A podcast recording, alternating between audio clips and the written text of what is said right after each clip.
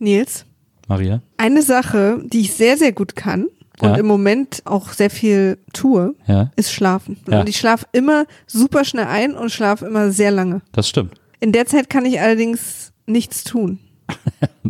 Es fühlt sich immer so verschenkte Zeit an. Da kann ich dir helfen, Maria. Die Vodafone Foundation, die hat eine App entwickelt. Und äh, diese App nennt sich Dreamlab App. So. Cool. Cooler Name. Absolut cooler Name. Und äh, Dreamlab führt uns auch schon so ein bisschen dahin, wohin es gehen soll. Denn äh, diese App stellt sozusagen dein Handy als Rechner zur Verfügung, während du schläfst oder beziehungsweise während du das Gerät nicht nutzt. Und äh, das ist sehr sinnvoll für die Forschung, weil zum Beispiel, wenn ein PC 24 Stunden am Tag laufen würde, würde er ungefähr 300 Jahre brauchen, einen gewissen, eine gewisse Menge an Daten zu berechnen.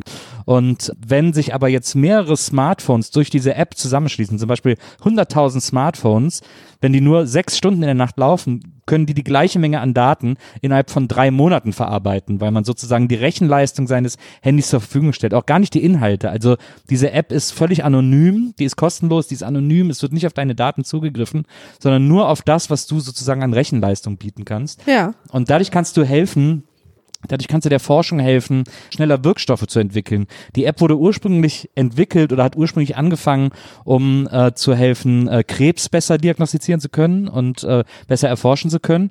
Jetzt ist der Schwerpunkt natürlich auf Covid-19 und äh, die Covid-19-Forschung vom Imperial College in London, der wird geholfen durch diese Vodafone Dreamlab App. Das heißt also, dass ich mich nachts, während ich schlafe, einer, einer großen globalen Rechenleistung anschließe, um Covid-19 schneller behandeln zu können. Ich würde dann jetzt auch.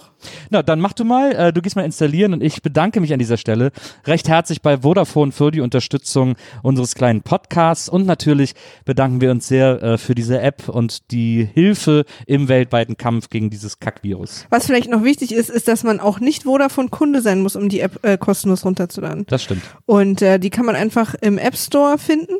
Und äh, wenn man noch ein paar Fragen hat, die wir vielleicht in der Kürze nicht beantworten konnten, kann man zu vodafone.com slash dreamlab slash Germany gehen und sich alle Fragen beantworten lassen. Je mehr mitmachen, desto besser. Und jetzt geht's los mit einer neuen Folge des Podcasts mit Maria Lorenz und mir, Wimaf. Viel Spaß!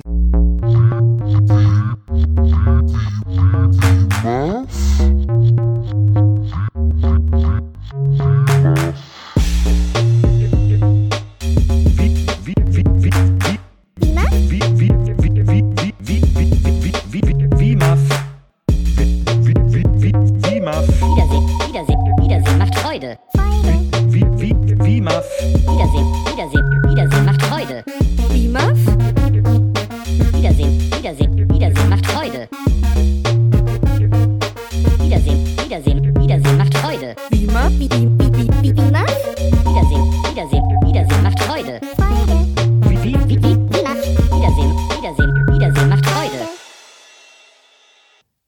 Wisst ihr, liebe Zuhörerinnen, ich will heute mal ganz ehrlich zu euch, ich will mich heute mal nackt machen für euch.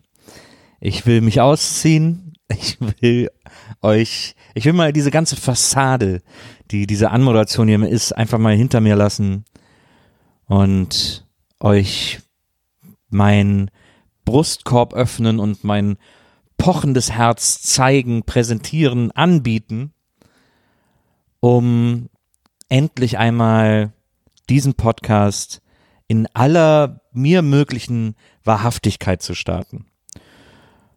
Und diese Wahrhaftigkeit beinhaltet, dass ich euch erzähle, dass ich das nicht alleine hier mache, dass ich es alleine gar nicht hinkriegen würde, dass ich alleine, alleine wäre das ein weiterer Podcast im Meer durchschnittlicher Podcast-Produktionen. Alleine wäre das hier eine One-Man-Show, die keiner von uns, ich am allerwenigsten wollen können würde oder überhaupt können könnte oder wollen könnte oder woll, würde wollen können, Kö könnte, könnte würde wollen. Ich könnte würde wollen. Das wäre allein, das wäre, wenn ich hier alleine wäre. Bin ich aber gar nicht. Denn ich mache diesen Podcast zum Glück, zu meinem Seelenheil, zu eurem Ohrenheil, mit einer Frau, die nicht nur eine Stimme hat, mit der sie mich regelmäßig um den Liebesverstand bringt, sondern die auch noch eine so dermaßen warmherzige, schlaue, aufregende, interessante, spannende und sehr schlaue Person ist, mit der sie diesen Podcast bereichert und ich einfach so sein kann, wie ich bin, nämlich blank. Das, all diese, all das füllt sie mit ihrer Persönlichkeit zum Glück auf. Und deswegen bin ich ganz happy, dass ich das hier mit dir zusammen moderieren darf und bitte euch, sie ebenso enthusiastisch zu begrüßen wie ich. Hier ist für euch, für alle, für das Leben, für die Welt, für Gott, Maria Lorenz. Hi. Hallo Maria. Endlich mal wieder ein, Hi- endlich habe ich mal wieder ein Hi bekommen. Letztes Mal hast du mir, das- hast du mir das Hi verwehrt. Hab ich? Ja. Letztes Mal hast du irgendwie einfach sofort angefangen zu reden und bist das Hi übersprungen. Frech. Frech. Jetzt, jetzt, jetzt, jetzt wird's Vergangenheits-Maria selber frech. Ja, Vergangenheitsmarie hat sich ganz schön was rausgenommen. Ich würde übrigens gerne mal eine Sache sagen. Ja. Äh, einfach weil das vielleicht auch in unserem Podcast ab und zu ein bisschen zu kurz kommt. Ähm, und das sollte es nicht. Ist, ähm, dass du der absolut beste Mensch bist, den es auf der ganzen Welt gibt. Das ist so. Und ich kann nicht so gute, äh, äh, wie heißt es, Hudel, Lobhudeleien wie du. Ich kann nicht mal das Wort so gut. Aber ich wollte dir das und den Hörern auch mal sagen. Hm. Da freue ich mich. Und ich finde, das ist anderthalb Wochen vor unserer Hochzeit auch extrem angebracht. Ich glaube glaub nicht, dass das stimmt, aber ich freue mich sehr, dass du das so siehst und dass du das sagst. Für mich bist du das. Und das ist das Wichtige. Ich glaube, es gibt bessere Menschen als mich. Nee, Doch, bestimmt. nicht für mich. So, bevor wir uns darüber jetzt streiten, Streiten wir uns doch lieber über meine Filmauswahl heute. Ihr wisst, wir machen ja hier verschiedene Reihen bei WIMAF und eine dieser äh, neuen Reihen, die wir in unseren Double, äh, in unseren die, Double eine Reihe, um sie alle zu brechen, haben wir jetzt. Haben wir jetzt. ist, ist ja, ich glaube, sie hieß Corona's Greatest oder so. Ich habe schon selber vergessen, wie sie Die hieß. hieß am Anfang einfach die Corona-Reihe. Corona's Greatest Hits heißt Ja. sie. Jetzt, fällt's jetzt ist mir wieder eingefallen. ja. Und äh, in dieser Reihe äh, gucken wir Filme, die geguckt werden müssen. Die einfach hier in der Isolation, wo gesagt wird, so, das muss jetzt sein. Und da suchen wir auch mal abwechselnd aus und äh, meistens sagt Maria, komm, wir machen jetzt einfach den und ich denke dann so, ja, bevor ich jetzt hier versuche, irgendwie krampfhaft dem etwas entgegenzusetzen, macht das ja auch total Sinn, dann machen wir das halt. Und dafür hast du dich heute gerecht. Genau. Nee, nicht überhaupt nicht gerecht. Aber hallo das ist ein gerecht. ganz hässliche, hässlicher Ansatz, den du mir unterstellst. Aber hast du den Film auch gesehen? Heute habe ich gedacht, wir machen jetzt mal, wir machen jetzt mal was, was wir noch nie gemacht haben. Wir gucken jetzt einfach mal einen zweiten Teil. Und zwar von einem Film, an den ich mich, äh, an den ersten Tag kann ich mich erinnern, den habe ich gesehen, als ich irgendwie, weiß ich nicht, Teenager war. Äh, da hatte den irgendwie auf Video oder wir haben den aus der Videothek geholt oder der lief wahrscheinlich auf RTL Plus oder so. Und das war so einer dieser Filme. Hast du früher als Jugendliche, hattest du da so eine Vorliebe für so Time Life, unbekannte Phänomene Bücher? Nee. Kannst du dich noch an die Time Life Als? Jugendliche? Ja. Kannst du dich noch an die Time Life Werbung erinnern für diesen Rock-Sampler, der immer losging mit I am the God of Hellfire and Ja. I bring you fire. Du, du, du. Take you to burn. Bestellen Sie jetzt die größten Hits der 60er Jahre. Ich habe auch mal den Fehler gemacht und eine so eine Reihe bestellt. ja. Aber ich glaube, es war irgendwie Disco oder so. Also, und, da kamen dann, und dann drei so, abonniert man dopp- die so eine dicken CDs. Ja. Nee, nee. Nee, das war so ein abgeschlossenes Ah, ja, Ding. Das okay. war so eine Box Ja. quasi. Ja.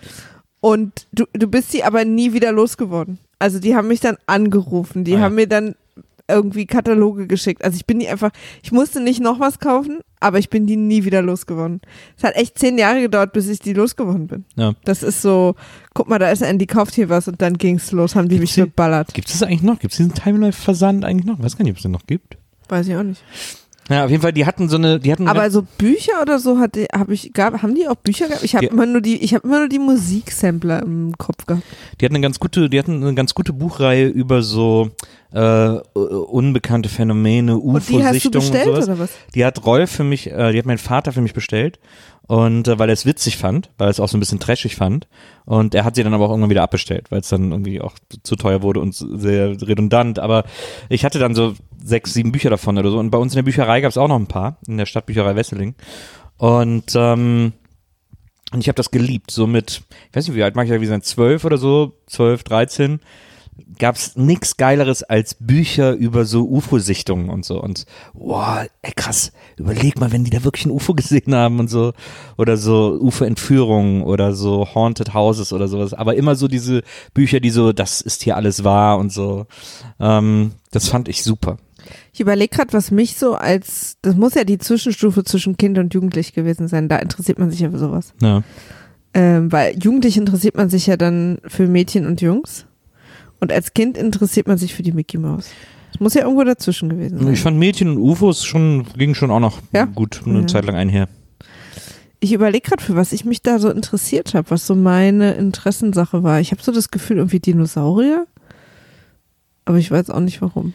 Man wirkt ja auf Mädchen auch wahnsinnig erwachsen, wenn man über UFOs Bescheid weiß, habe ich damals Mhm. gedacht.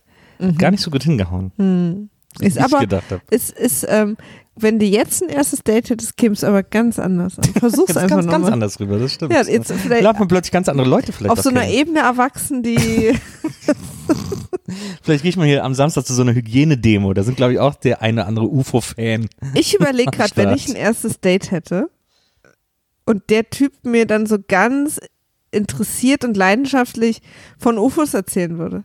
Ich glaube, wenn ich, ich, ich glaube, ich finde das eine Zeit lang interessant. Ja, ja, aber auf so eine, Nee, aber nee. da, aber ich glaube, du fändest es interessant auf so eine, äh, inklusive Exit-Strategie. Also so, Ja. zu, ich gebe mir das jetzt ein bisschen, aber das, ich werde mir das nicht Nee, mein ich bin Leben lang na, ansehen. na, es kommt ein bisschen, es kommt ja auch darauf an, wie man darüber erzählt. Ne? Nee, find Doch, finde ich nicht. schon. Nee. Wenn er dann so anfängt, sowas auf mir auf eine Serviette zu malen Ja. und so ein bisschen zu schwitzen, Ja. haben wir ein Problem.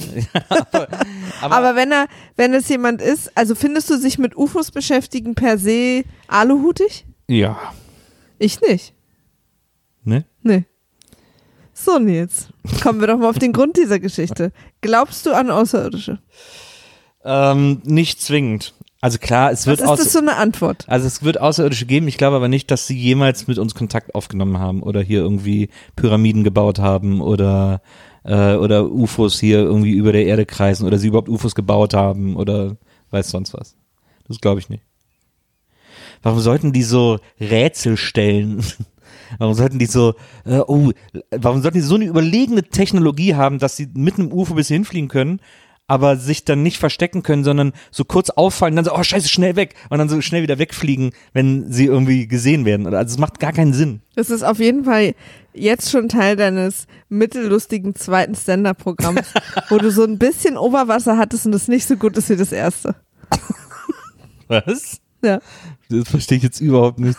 Ich verstehe gar nicht, was du gerade sagst. Dein erstes Stand-Up Ja. wird super. Und dann kriegst du mega viel Beifall, weil das wird auch so eine Mischung aus so ganz schlau, aber auch sensibel, Ja, äh, aber auch ein bisschen politisch ja, und auch ein bisschen mit Wut. ja. Und dann überhäufen dich alle so mit Preisen, Okay. dieser Nils Bokeberg und sein großes Comeback und so. Und dann wird dein zweites nur so mittelgut, Bin weil du, years. weil du, weil du dann so Oberwasser kriegst und denkst, ja, ich brauche mir gar nicht so viel Mühe geben. Die Leute finden es ja sowieso geil. Und dann irgendwie mit einem Schirmchen irgendwo auf der Yacht liegst, die ich dir gekauft habe, äh, als äh, dein erstes Buch über Stand-up. Keine Ahnung, jetzt wird's wo. Aber und dann wird das zweite Stand-up nicht ganz so gut wie das erste. Ja, Das dritte wird wieder super, da erfindest du dich neu. ja. Aber das zweite wird nicht ganz so gut. Und da machst du dann die Story mit, ey, ich meine, wenn die so gut wären mit ihrer Technik, warum sollten die dann so ganz kurz zu sehen sein dann, hey, schnell wieder weg? Das ist doch eine gute Nummer. Ja, ne, aber halt das zweite Ich glaube, das ist eine, ich glaube, damit kriege ich Ich glaube, das, das ist nämlich der Witz. Das wird dann das erfolgreiche Stand-up. Das finden dann so die Mai, das ist so, das finden dann alle so. Oh, Und das erste Joke. ist dann so, so ein, so ein Kultliebhaber, oder was? Ja, genau. Das erste ist so eine, wo dann später so, ich fand ja das erste besser, wo das Leute sowas sagen können. so, aber Mhm. Das das, hat gut. halt keiner gesehen. Aber das, das, genau das ist nämlich das, was erfolgreiche Stand-ups ausmacht. Was glaubst du, mache ich auch mal ein Stand-up? Ich hoffe es ja seit 2000 Jahren. Ich fänd's mega geil. Wenn du ein Stand-up machen würdest, das wäre Seit so es lustig. Jesus gibt. Ja. So, nö, Jesus gibt's seit 2020 Jahre. Oh, Entschuldigung. ist ja zwei, ist, äh, wir zählen ab dann, wo er geboren oder gestorben ist, weil er wurde 32. Ja, aber äh, logischerweise ab dann, wo er geboren wurde. Dann, ab, dann hat er vor gestorben ist. 2000 Jahren war er also 20. Ja. Also hat meine Aussage gestimmt. Man kann 32 Jahre lang sagen, seit es Jesus gibt, wenn jemand sagt, vor 2000 Jahren. Oh. Das, auch das ist die Nummer dann für dein drittes Programm. Nee, aber meinst du, dass, dass wir unsere Stand-Ups so als, als, als so Partnersache releasen sollten? Das könnte man auch mal überlegen. Es gibt doch hier dieses, wie heißt die? Auf Netflix gibt es doch dieses Pärchen-Stand-Up von der, Ach, Moshe und äh, Moshe Kescher. Und äh, ich weiß gar nicht, ich vergesse immer, wie seine Frau heißt. Ich mag ihn mehr als sie. und hat die Eliza Schlesinger nicht auch ein Pärchen-Stand-Up gemacht? Nö. Nee. Die ist auch noch nicht so lange verheiratet und der ist, glaube ich, auch kein Comedian. Nee. Also ich glaube, dass, ich glaube, dass wir äh, ein super Stand-Up zusammen machen könnten. Ich glaube, das wäre sehr, sehr lustig. Meinst du? Ja. Brauchen wir noch gute Autoren. Sophie schreibt uns, Sophie wird Head-Autor. Na, Sophie schreibt ja erstmal für ihr eigenes Stand-up und dann kriegen wir ihre abgelegten Witze Genau. oder was? Okay. Und heißt unser Stand-up-Programm auch Sophies abgelegte Witze? Weil fände ich okay. Aber Ja. als Abkürzung dann Saw.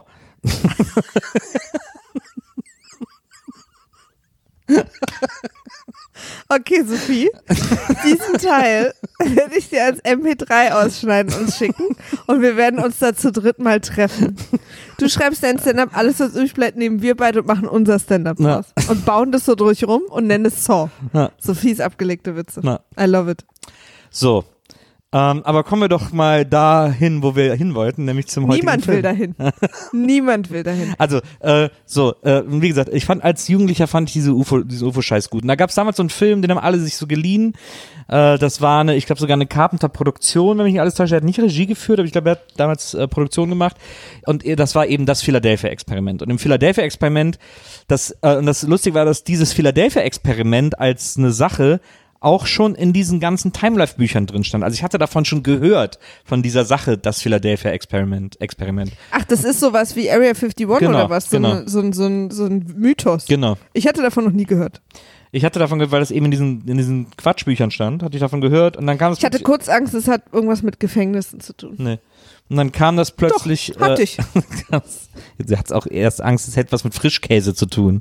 Nee, hatte ich nie.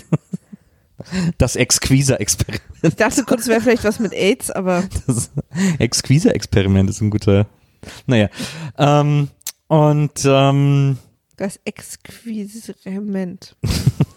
da, da habe ich auch kurz überlegt, Ja, bin dann da aber nicht hingegangen. ich gehe da halt immer hin. Ja, ich jetzt. weiß, das ist auch Ich gut geh eigentlich. da immer hin. Das ist, das ist eigentlich ein gutes Humorprinzip, da hinzugehen. Ja, Das ist auch etwas, Du was Waldi immer, was Waldi wirklich in der Königsklasse betrieben hat. weil die, äh, äh, bester Freund von jetzt. Ja. Du aber wiederum gehst schon auch oft an die Orte, wo keiner von uns hingehen sollte. Ja, aber ich gehe am liebsten an Orte, wo man extrem äh, lange bleiben kann. Ja, das stimmt. Das ist ja das, woraus ich meine. Aber egal. Ähm, äh, Philadelphia Experiment. So, und dann ich hatte davon gelesen, dann kam dieser Film, und ich dachte, das ist ja cool als Film, dann muss ich es gar nicht lesen. und äh, es ist ja zum Beispiel auch äh, der Film Die Besucher mit Christopher Walken, äh, wo so ein Alien auf dem Cover ist. Ähm, das basiert auch auf einem Buch, das angeblich wahr ist. Von einem Typen, der von Aliens entführt wurde. Komischerweise fand ich Alien-Filme meistens nicht interessant. Also die Art von, Encounter-Filme. ja, genau. Aber da ist Ich, natürlich. ich mochte, ich, ich habe ja jetzt auch zuletzt zum ersten Mal, also jetzt auch drei, vier Jahre schon her, E.T. gesehen. Der hat mich ja wirklich extrem underwhelmed. Aber ich glaube, es ist einfach ein Kinderfilm. Und ich glaube, man kann den als Erwachsener nur gut finden, wenn man den als Kind gesehen hat. Äh, weil ich fand ihn einfach wahnsinnig langweilig. Kann sein. Das, das E.T. sieht halt, sieht halt wesentlich schlechter aus als die meisten Puppen in der Muppet Show. Und das Pacing ist halt wirklich, was? Aber du musst mal äh, Close Encounter sehen. Auch ein sehr äh, langes Pacing, aber irgendwie eine gute Art, so eine Geschichte zu erzählen. Ich habe die, äh, wie heißt es, äh, Sie kommen oder so, hier mit Rowdy Rowdy Piper. Sie leben. Na, Sie leben. Ja auch, ist ja nochmal was anderes. Ja, aber, Entschuldigung, ist aber auch ein so ein Film. Den, ähm, Ja, das ist ja eher eine Gesellschaftssatire eigentlich. ist es ja immer bei Alien. Nee, Es ist, es ist entweder immer der Kommunismus ja, aber es, oder, es, es gibt diese Art Alien-Filme, die so behaupten, wahr zu sein. Die sind immer so. so wie Science. Science behauptet auch wahr zu sein? Echt? Ach so, du meinst jetzt wirklich so Ja. wie so wie Blair Witch Project oder was? Nee, nee, oder also so wie eben Philadelphia Dokumente. Experiment. Ach so. Ähm, Die behauptet, der Film hat behauptet, wahr zu sein. Naja, wie gesagt, es ist ja eine bekannte Story, das Philadelphia-Experiment. Nicht der, den wir jetzt gesehen haben, sondern der erste Teil. Das ist ja eine, das gibt's ja als Mythos, dass das wirklich passiert sein soll. Oder wie die, die, die Besucher eben. Aber die kranken natürlich immer alle daran, dass es dann nicht so richtig viel zu erzählen gibt. Also das, weil es ist dann so, die Storys basieren ja darauf, dass ein besoffener Opa, die mal irgendwie in einer Bar erzählt hat und dann sich so, so Sachen irgendwie verselbstständigen, da ist ja nicht viel Futter dran.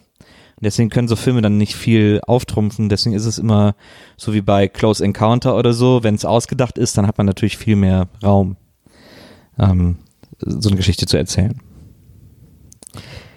Darf ich. Wir sind immer noch nicht beim Film, ne?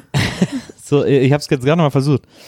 Ähm, und deswegen habe ich den ersten Film gesehen und fand den super damals. Hab gedacht, boah, wie krass, ey, überleg mal, dass das passiert ist und so, wow, da ist ein Typ.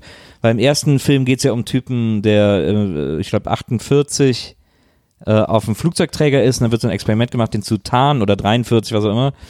Äh, wird so ein Experiment gemacht, den zu tarnen und äh, mit so einer neuen Technologie. Das geht aber irgendwie schief. Dann gerät er irgendwie in so eine Art Wurmloch oder so ein Scheiß. Und äh, alle sterben, nur einer schafft es irgendwie runter zu springen ins Wasser, aber er fällt dann nicht ins Wasser, sondern in diese Zeittunnel oder so und landet im Jahr 1984 und ist so super Ein Schlitz in der Zeit. confused, genau, und weiß irgendwie nicht, was er machen soll und muss dann da bleiben. Das ist so die Story. Die soll halt angeblich wahr sein. Ähm, Und wir steigen jetzt. Ich komme jetzt mal zum Film. Ja. Ich hatte gerade noch überlegt, Ja, du hast immer gerade was, was du noch überlegst und uns sehr ausführlich erzählen willst, aber wir müssen jetzt hier mal diesen Film beginnen. es ist äh, der erste Film, bei dem ich aufgehört habe. Oh, ich sehe schon dein Nachdenkgesicht. Dann erzähl's halt. Na, ich, aber ich denke ja nach, deswegen mir fällt es gerade nicht ein, weil es gibt irgendwie noch so ein, mir ist gerade noch so ein super interessanter, Meinst egal, fällt mir vielleicht nachher nochmal ein. du? Meinst du? Super interessant. Ich glaube schon. Oh. Du musst auch damit leben, outgecallt zu werden, wenn du immer sehr ausführlich die Absolut. Monologe, Das die Monologhoheit an dich reißt. Das ist, aber das ist ja das Schöne am Stand-up, da bin ich ja, da redet ja nur ich. Und nicht, wenn du es mit mir machst. Das stimmt. Aber dann reden nur wir und nicht, da muss ich ja nicht darüber diskutieren. Dann stehen die Texte ja auch schon. Ja. So. So fies abgelegte Witze.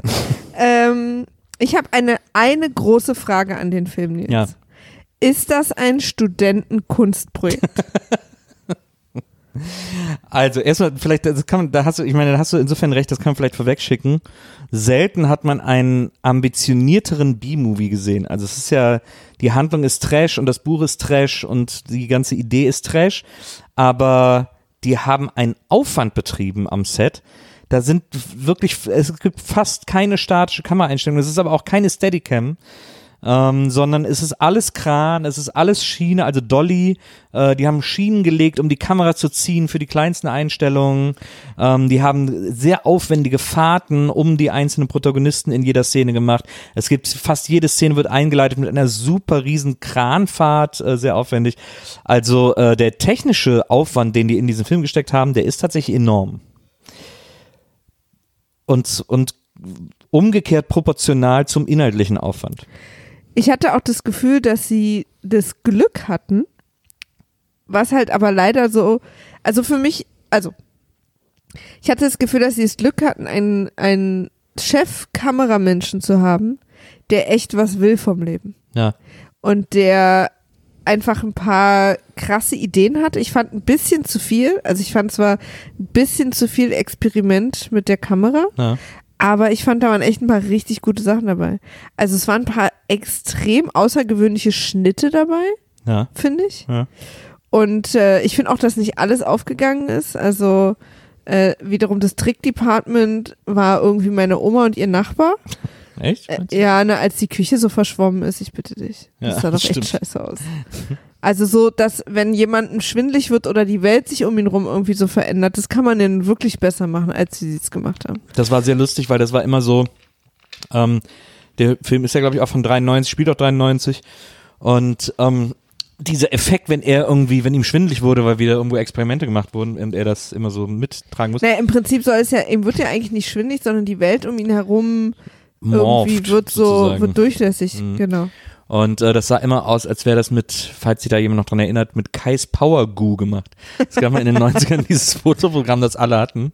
Das hieß Kais Power Goo und genau so sah der Effekt aus. Und aber dann gab es auch so ein paar Sachen, wenn er auf dem, also so ähm, Blickwinkelsachen, also wenn die, die Zugbrücke geht hoch und die Kamera ist auf der Brücke anstatt auf dem Auto, das sah echt total cool aus. Und weil sich im Prinzip das Bild äh, gerade gerückt hat dadurch. Oder wenn er hingefallen ist, dann war die Kamera so, wir sind mit der Kamera auf den Boden gefallen und, und als er von einem Haus weggegangen ist, waren die Schnitte irgendwie so, als wäre es ein Musikvideo und kein Film. Also es war manchmal so ein bisschen too much, weil es einem auch aufgefallen ist, dass es tatsächlich dem, der Gesamtoptik des Films gar nicht so richtig. Es ist so ein bisschen als, als, als würde dir dein, als würde dir jemand einen Ring basteln, wo der Ring aus so einem Draht ist, mit dem man so Maschendraht macht und dann aber so einen fetten Diamant draufhauen oder so. Nee, ist kein, ist kein gutes, kein guter Vergleich. Maschendrahtzaun. Ja, in the evening. ähm, Das ist- sondern es ist halt, also es wirkte extrem ambitioniert und ich fand den Film auch tatsächlich relativ kurzweilig. Also mir war die Story nicht zu wenig. Es ist viel passiert. Wir hatten drei große, äh, äh, drei große Parts und drei große Schauplätze sozusagen in der Zeit. Und das fand ich schon auch ganz interessant. Aber der Film ist einfach so, hat so viele Logiklöcher, macht überhaupt keinen Sinn. Teilweise haben sich zwei Leute unterhalten und ich hatte das Gefühl, dass die an so eine Magnetwand Wörter geworfen haben und die dann einfach irgendwie vorgelesen haben, weil ich habe mich wirklich zwischendurch konzentriert zu verstehen, was sie sagen. Es gibt ja auch viel Science-Gelaber, also dass da Ja. natürlich nicht alle Sachen Sinn machen, aber da waren Sachen einfach, da haben Leute Sätze in- nacheinander sich zugesagt. Diese Sätze waren einfach komplett unlogisch und hatten keinen Sinn, waren, haben nichts. Es war wirklich faszinierend, wie wenig darauf geachtet wurde, dass diese Story und die Dialoge Sinn machen. Nichts davon hat Sinn gemacht. Das war echt völlig verwirrend. Und dabei ist die Story ja gar nicht schlecht, finde Ja. ich. Ist ja ein bisschen Terminator, Ja. also es hat so ein bisschen was, es geht ja um Zeitreise und um die Zukunft verändern. What if? Naja. Genau, es geht um Parallelszenarien, klassisches, was, wenn die Nazis gewonnen hätten, Mhm. wird sehr gerne sich mal bedient. Mhm. Und, äh, und was bedeuten aber Änderungen der Vergangenheit ja nicht nur Gutes, sondern auch Schlechtes und so. Was äh, sind die Konsequenzen davon? Und äh, will man auch, wenn das Leben scheiße ist, äh, dass es, wenn jemand an einen bestimmten Punkt zurückreist und äh, äh, die Welt ändert, würde ja das Leben, auch wenn es scheiße ist, aber auch all die guten Sachen daraus für immer verschwinden. Und so weiter. Aber die Dialoge. Und ich fand außer dem Bösewicht auch alle Schauspieler plemplem. Ja, extrem schlecht geschriebene Dialoge, ähm, Logiklöcher, äh, nicht, nicht, nicht so richtig gut besetzt, eher eine Serie. Man hat mir das Gefühl, dass der, der Produzent des Films gesagt hat, okay, pass auf, ich zahle euch alles, was ihr wollt, weil ich weiß, wir haben hier keinen Spitzencast und das Buch, naja, aber ich zahle euch wirklich alles, was ihr wollt, für die ganze Technik und so. Sagt mir, was ihr braucht, ihr habt's am nächsten Tag, weil was man zum Beispiel auch sagen muss, die Practical Effects, ähm, also die Explosionen sind auch alle so fett in diesem Film, sind alle so riesig und äh, am Schluss wird irgendwie ein Flugzeug in die Luft gejagt und so äh, in Originalgröße. Das ist kein Modell, Explosionsscheiß, sondern das ist alles so der real shit und so. Da wird so viel Zeug in die Luft geblasen in diesem Film. Ich Äh, guck gerade mal, was der Kameramann noch gemacht hat. dann gibt's irgendwie noch eine ewige Verfolgungsjagd mit einem Hubschrauber durch, eine, durch ein Viertel. Auch kein Computereffekt, sondern tatsächlicher Hubschrauber und so. Also das war nicht billig, was die da fabriziert haben.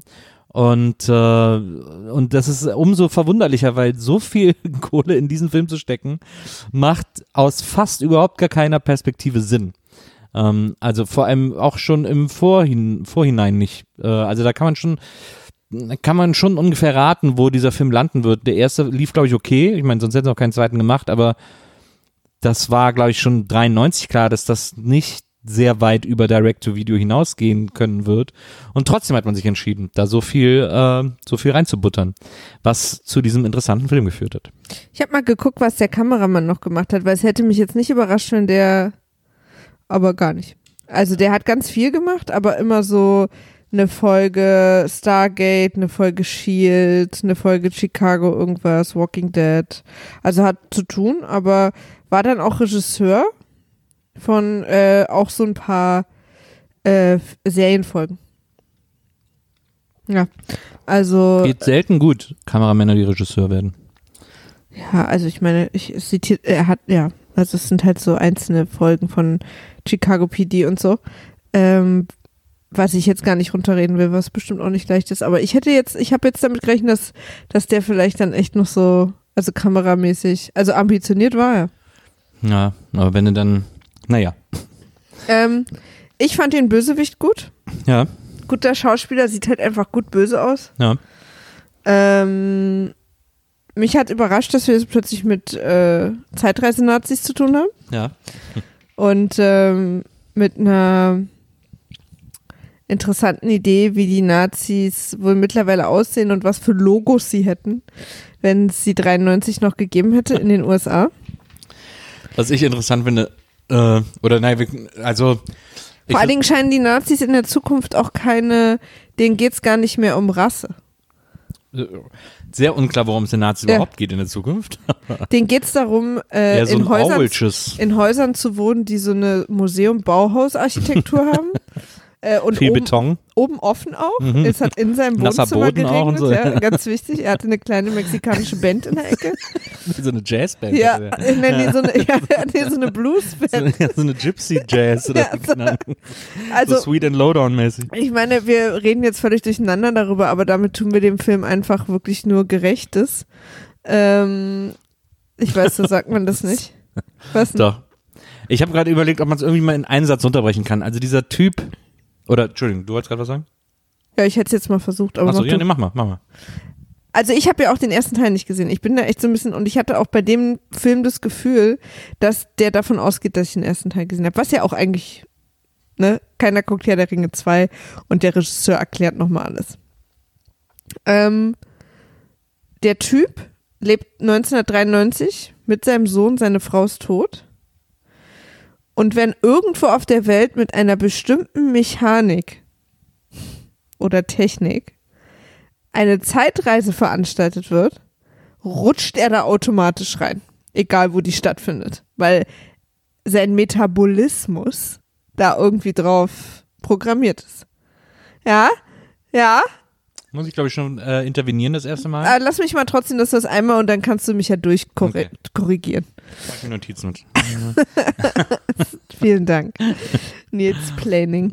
Ich hatte Äh. doch mal, ein Kumpel von mir hatte doch mal eine Freundin, äh, mit der im Urlaub war und dann äh, irgendwie sagt er irgendwas und dann äh, schreibt sie irgendwie kurz das auf und so und dann äh, machen sie irgendwie weiter und dann den ganzen Urlaub über hat die das irgendwie, hat die immer mal wieder was aufgeschrieben und irgendwann sagt sie, was schreibst du da immer? Und sie so, ja, immer wenn du was falsch machst. Ja, das ist absolut Wow. Hammer, oder?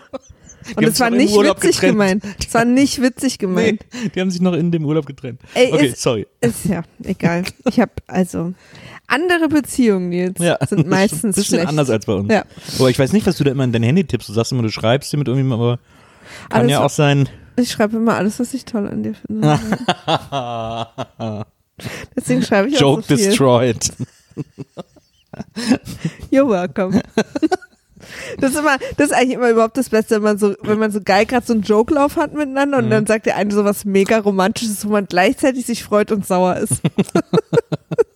Oh ja, das könnte so eine Grundmechanik unseres Programms werden. Und dann hat er, ja, beide so voll am Lachen.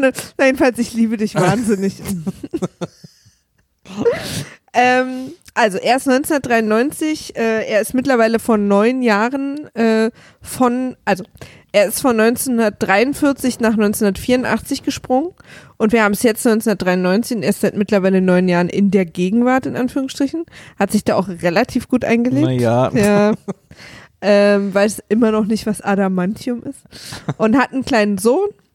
Seine Frau ist offensichtlich verunglückt, darüber erfahren wir auch nicht mehr.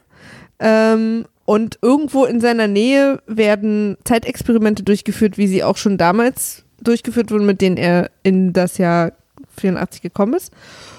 Und plötzlich kriegt er so Nasenbluten, ihm wird's ganz schwummerig und er wacht auf und er ist immer noch im gleichen Haus, bei sich zu Hause sieht aber alles anders aus.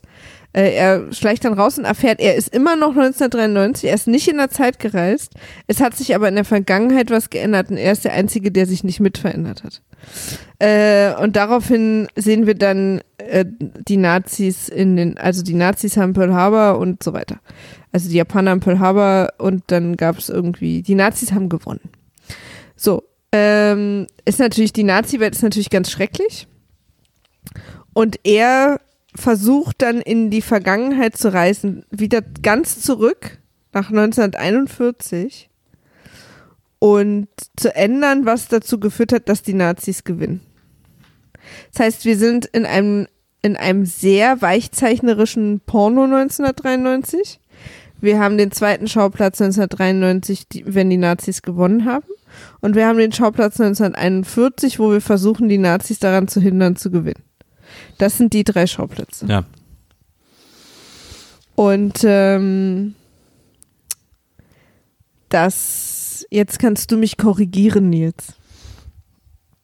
Er kriegt nicht Nasenbluten, wenn irgendwer irgendwo auf der Welt Zeit reist, weil er ja selber sagt, wir ziehen hier weg, damit ihm das nicht mehr passiert. Ah, er ist zu nah dran, oder Genau, was? sie ah, wissen ja, dass sie, er weiß, dass sie diese Experimente machen, weil er beim gleichen Arzt ist, so, also der, bei dem Arzt, der die Experimente betreut, der betreut der auch ihn, Militärarzt sozusagen. Genau, der also Militärarzt. das, der der ihn auch Arzt, immer noch versucht, zum Militär zurückzuholen. der Arzt und ein paar andere Leute sind quasi, also es wissen ein paar Leute, dass er jemand aus der Vergangenheit ist und der muss sich, glaube glaub ich, regelmäßig untersuchen lassen. Übrigens im merkwürdigsten Untersuchungsraum der Welt, weil der Arzt sitzt an einem Schreibtisch. Dazwischen ist äh, ein, ist der, das Zimmer frei in der Größe eines Basketballfeldes und an der anderen Seite sitzt dann der Patient und die schreien sich durch den ganzen Raum an. Das fand ich schon und mal hat genial. einen mega lauten Deckenventilator. Das war, eine sehr, sehr geniale Szene. Genau, also das Militär versucht immer noch, ihn zurück zu rekrutieren, weil sie natürlich äh, diese Zeitreisesache für sich nutzen wollen. Ja. Versuchen wir auch so ein bisschen so zurück. So, und weil irgendwie nur er ja überlebt hat. Also Genau. weil er irgendwas in seinem Körper hat, in seinem Blut. Genau. Was ihn die Zeitreise überleben lässt. Ähm, sie versuchen ihn wirklich so zurück zu erpressen, ähm, aber äh, ja, das, der hat einfach keinen Bock drauf. Er ist fertig mit denen. Ähm, zu Hause irgendwie mit seinem Sohn ist es aber auch, läuft irgendwie auch nicht so richtig rund. Sohn geht ihm ein bisschen auf die Ketten. Nee, er, er hat halt seinen Job verloren, so, ne? Also er ist ja, er sitzt da quasi mit den Rechnungen und versucht irgendwas zu machen und der Sohn will die ganze Zeit mit ihm rausgehen und äh, Basketball, äh, äh, Baseball lernen. Hm. Und der Vater ist halt dieses, er, er soll halt dieses typische, diese, dieses Verzweiflungsgestresste sein, wo er eigentlich, er muss irgendwie einen neuen Job, er muss sich um die Rechnung kümmern und sein Sohn. Er hat auch so ein bisschen, er hat auch so ein bisschen, also man kann schon sagen, deswegen passt der Film auch so gut in diese Zeit, weil er hat so ein bisschen so einen Homeoffice-Collar. Als er da die Rechnungen macht und der Junge die ganze Ja. Zeit, Papa, du wolltest mir doch diesen Wurf zeigen. Ja, ja, und dann üben sie den Wurf mit den zerknüllten Rechnungen. Ja, also es ist wirklich so Homeoffice der Film, an dieser Stelle zumindest. Und ähm, aber er, nachdem er irgendwie kurz nett zu dem Jungen war, sagt er dann wieder, kommt er wieder zurück, kommt er wieder zu sehen, geh weg. Ja. Schickt den Jungen wieder raus. Ich komme nach dem Essen, werfen wir draußen sehr, Bälle. sehr verwirrendes äh, Vatergame. Also, ja, für den, der Junge wird auf jeden Fall auch später ein paar Daddy-Issues haben. Äh, Auch er, unter anderem, weil er aussieht wie Macaulay Culkin. Wenn Macaulay Culkin äh, eine Wimpernzange benutzen würde. Ja, genau. Eigentlich, genau. Äh, was ich auch gut fand, ist, dass das Continuity Department bei dem Film sehr gut aufgepasst hat, dass der Junge abwechselnd zwei verschiedene Frisuren hat. Aber da spekuliere ich ja, dass der, dass es vielleicht Zwillinge sind. Es ist ja für äh, Filmsets immer, Aber auch da könnte man ja darauf achten, dass Das sie die gleiche Frisur haben, weil sonst ist so ein bisschen der Zwillingsgag weg. das stimmt natürlich. Aber es ist ja immer besser, Zwillinge zu haben für eine Rolle bei Kindern. Wegen der bösen Kinderarbeitszeiten. Wegen der Kinderarbeitszeiten, genau. Ähm, parallel zu diesem Familiendrama, was wir erleben, äh, macht ein, ein Wissenschaftler beim Militär weiterhin Experimente. Und jetzt gehen die Fragen los, Nils. Was sie machen wollen. Ja, Also das Hauptziel ist ja, ein, ein Flugzeug unsichtbar werden zu lassen. Im auf dem Prinzip. Radar. Genau. Das ist nicht auf dem Radar, aber im Prinzip unsichtbar werden zu lassen. Für den Radar. Ja. Aber wir sehen ja auch, dass es wirklich unsichtbar wird. Ja, das, da gibt's ja, da kommen jetzt so ein paar Sachen Okay, zusammen. okay, also und sie wollen es, ich habe es mir aufgeschrieben, in Neupfundland verschwinden lassen und Ja. es soll in Wiesbaden wieder Ja, auftauchen. an der Army Base, genau. so, so. Das heißt aber, was sie hier versuchen, ist keine Zeitreise, sondern beamen. Keine Zeit ist nicht unsichtbar, sondern ist beamen. Ja. Ja.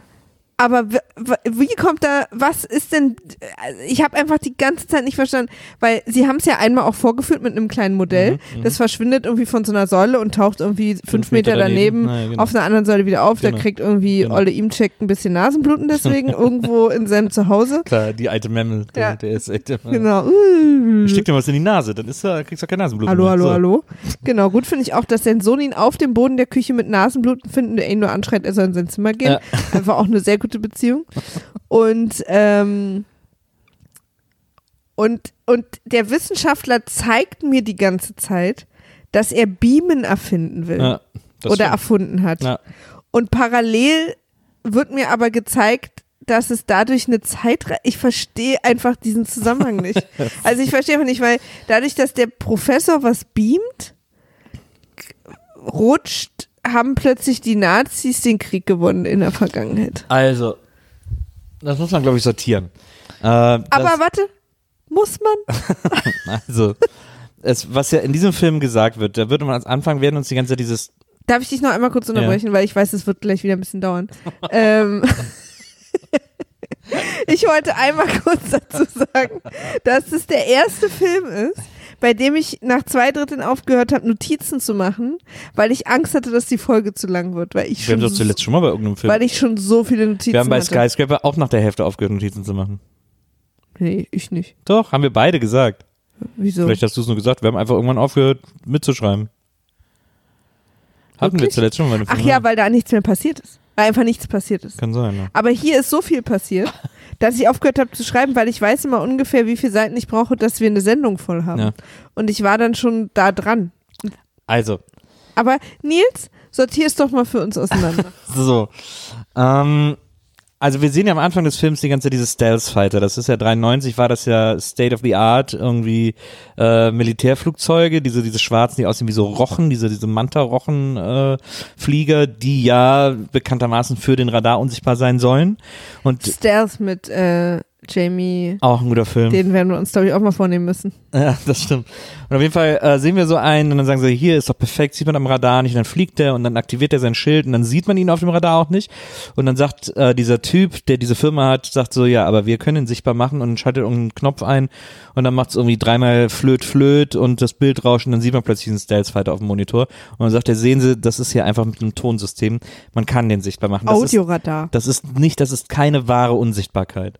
Und dann sagen die so, ja, äh, und er sagte so, morgen werde ich Ihnen beweisen, äh, dass das geht. So.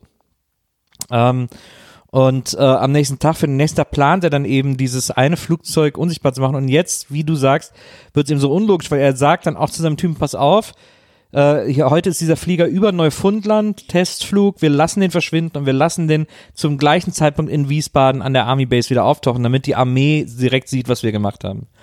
Ähm, damit es quasi in Armee-Zirkeln bleibt, so. Und das ist tatsächlich ja nicht mehr unsichtbar, sondern es ist der Beam. Habe ich mir auch aufgeschrieben. Und, Na, es ist auch, und es ist auch nicht Zeitreise. nee, es geht auch gar Es- nicht um Zeitreise. Es ja, aber, ja, ja, doch irgendwie. nee, es geht erstmal nicht um Zeitreise, weil die Zeitreise ist ja dieses Wurmloch.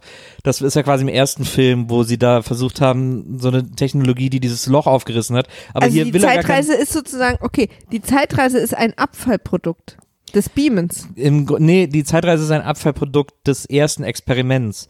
Äh, er will jetzt gar keine Zeitreise. Also er will ja auch kein, das Abfallprodukt Zeitreise nicht, weil er eigentlich so stabil ist. Das Ding ist, warum unser Held jetzt plötzlich äh, wieder in, in 93 aber unter Naziregime aufwacht, ist, dass der Moment, in dem äh, der äh, Stealth Fighter in äh, Neufundland verschwindet und in äh, Wiesbaden wieder auftaucht, der ist, in dem die Nazis sozusagen die Technologie, Ach, warte. Okay, also er verschwindet in Neufundland 1993 ja, und weil aus Versehen eine Zeitspalte aufgeht, taucht er in Wiesbaden 1941 auf. Hm. Und deswegen haben die Nazis dann gewonnen, weil sie einmal plötzlich dieses krasse Flugzeug hatten und der Nazi-Typ, der behauptet hat, er hat es gebaut, konnte es aber nicht mehr nachbauen, weil es einfach aus der Zukunft plötzlich da war. ja, genau, Habe ich es gerade besser erklärt, als du es wolltest. genau. Was wolltest du erklären? Nee, dadurch, dass die Nazis dann damals diesen Stealth-Fighter hatten, konnte 93 zu dieser schlimmen Nazi-Zeit werden. Genau. Das heißt aber, das Experiment ist insofern schiefgegangen, dass es nicht, also es ist von Neufundland nach Wiesbaden, aber es ist aus Versehen auch ins Jahr 1941 zurück. Genau. Was ist es eigentlich, das, wir haben nie gelernt, diese Zeitspalte existiert jetzt immer zwischen diesen zwei Jahren? Nee, das, das ist einfach. Warum es jetzt genau 41 war, wissen Keine wir nicht. Ahnung, Ne? nicht. Aber er hat ja auch den Satz gesagt, und das hat, da hat er dann gelogen, die Zeit ist nicht länger eine Variable. Weil was ich auch gut fand, da kommen dann irgendwelche Vorstandsleute vom Militär oder so und er führt denen das ja vor, der Ja. böse Wissenschaftler. Ja. Und sie sind dann ganz begeistert. Und dann taucht so aus dem Nichts der moralische Professor auf, der so eine kritische Frage stellt und ihn dann so in Frage stellt und den Leuten dann so sagt, ja, aber die Leute, die gestorben sind, habt ihr an die gedacht und so. Und ich finde es so lustig, dass er dann so aus dem Nichts plötzlich bei dieser Vorführung auftauchen darf überhaupt oder kann und dann einfach den so versucht so bloßzustellen. Aber das ist ja unser Professor, ne? Also Ja, ja, ja. die- Ja, die- ich der weiß. Ist, der ist ja wichtig für unsere, für unsere Story, ähm, der auch am Anfang äh, quasi äh, unseren Helden David äh, untersucht hat. Aber der äh, vermasselt ihm vermeintlich kurz ein bisschen das Geschäft. Wie dem auch sei, David auf jeden Fall findet sich wieder im Jahr, im selben Jahr am gleichen Ort, im selben Haus. Das Haus sieht nur anders aus. Kurz davor passiert noch eine Sache, die ich mir aufgeschrieben habe. Die ich ich habe ganz viele Sachen aufgeschrieben, Ja. aber die eine würde ich gerne ansprechen. Und zwar äh, ist das wundervolle Wort gefallen, ähm, dass sie den, den, de, diese Experimente bisher doch sehr gut aus ihrem Schmiergeldfonds finanzieren konnten. da würde mich mal interessieren, ob man das von der Steuer absetzen kann. Das stimmt. Ähm, ja, da gibt es noch eine andere geile Szene.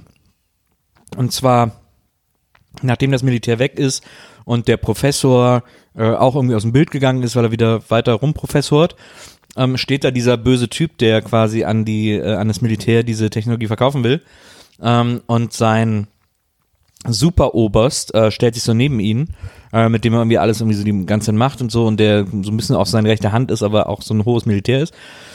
Und, ähm, und dann sagt der, ich weiß gar nicht, dann sagt er irgendeinen so Satz, äh, die Hunde kommen immer zum Futter oder irgendeinen so Scheißsatz sagt er irgendwie so, weil der andere sagt so, ja, die sind sie aber los. Und dann sagt er irgendwie so einen Satz wie, ah, warte mal ab, die Hunde kommen immer zum Futter, irgendwie so ähnlich.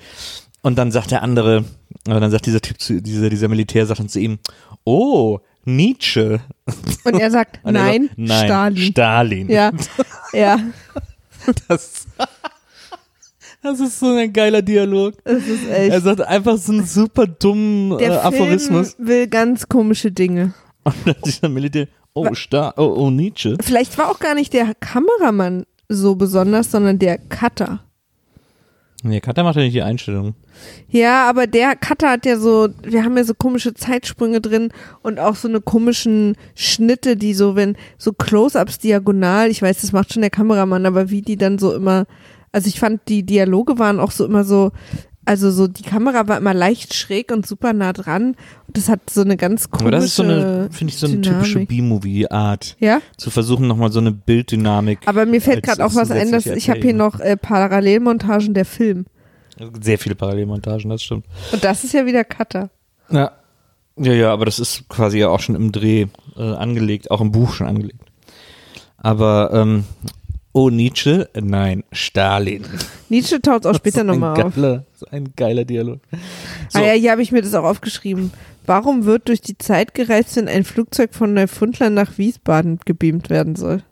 Das, äh, irgendwie hatte ich so das Gefühl, da will Unsichtbarkeit, Beamen und Zeitreisen wurde da immer so durcheinander geworfen. Das stimmt. Und das hat mich irgendwie irritiert. Aber David, unser Hauptprotagonist, äh, wacht auf nach seinem, nachdem seine warte, da Küche muss ich jetzt- geschmolzen Da ist. muss ich kurz äh, rein, weil äh, es gibt kurz vorher noch den, große, äh, den großen Dialog zwischen David und seinem Sohn, damit wir auch erklären, dass die Mutter tot ist, ähm, was ja wichtig ist, weil die Schauspielerin wahrscheinlich einfach zu teuer war und man sie sich für den zweiten Teil nicht mehr leisten konnte und jetzt irgendwie sie rausgeschrieben werden musste im Off und dann gibt's so den Vater-Sohn-Talk und irgendwie muss er äh, muss erklärt werden, warum die, oder dass die Mutter tot ist und dann sagt der Sohn wirklich im Drehbuch, sagt er wirklich äh, zu seinem Vater, stirbst du auch, so wie Mom?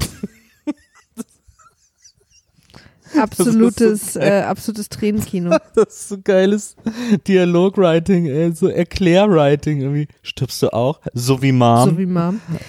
ähm, apropos, ich habe zwei Trivia dazu gefunden. Es gab nur zwei Trivia zu dem Film. Ja. So sehr haben sich die Leute dafür nicht interessiert. Weil sogar verhasste Filme haben viel Trivia, eben genau deswegen, weil die Leute so obsessiv damit werden. Ja. Ich sag dir beide in einem Atemzug. Okay. Erstens, erstes Trivia, was als hochgewertetes Trivia, so funktioniert ja IMDb, die, wo die meisten Leute sich für interessieren, stehen an erster Stelle. Mhm. An erster Stelle steht, dieser Film hat 34 Tage zu drehen gebraucht. Das ist ein Trivia. Zweites Trivia, für dich vielleicht interessant als Friends-Fan. Die Hauptrolle war erst, äh, wie heißt sie? Courtney Cox.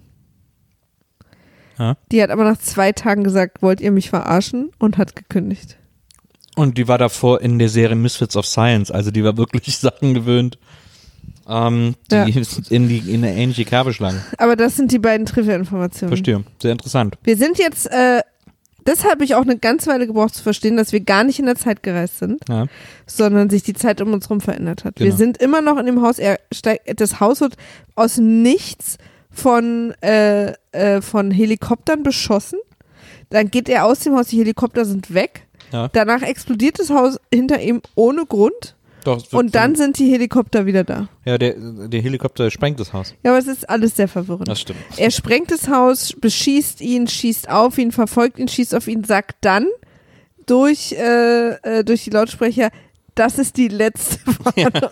Ich dachte, okay, Leute, wir sind an der letzten Warnung lange vorbeigezogen. Und das Krasse ist, äh, es ist alles, äh, es ist Ödland, es ist eine, es ist äh, nur Alles liegt zerstörte in Schutt und Häuser. Asche.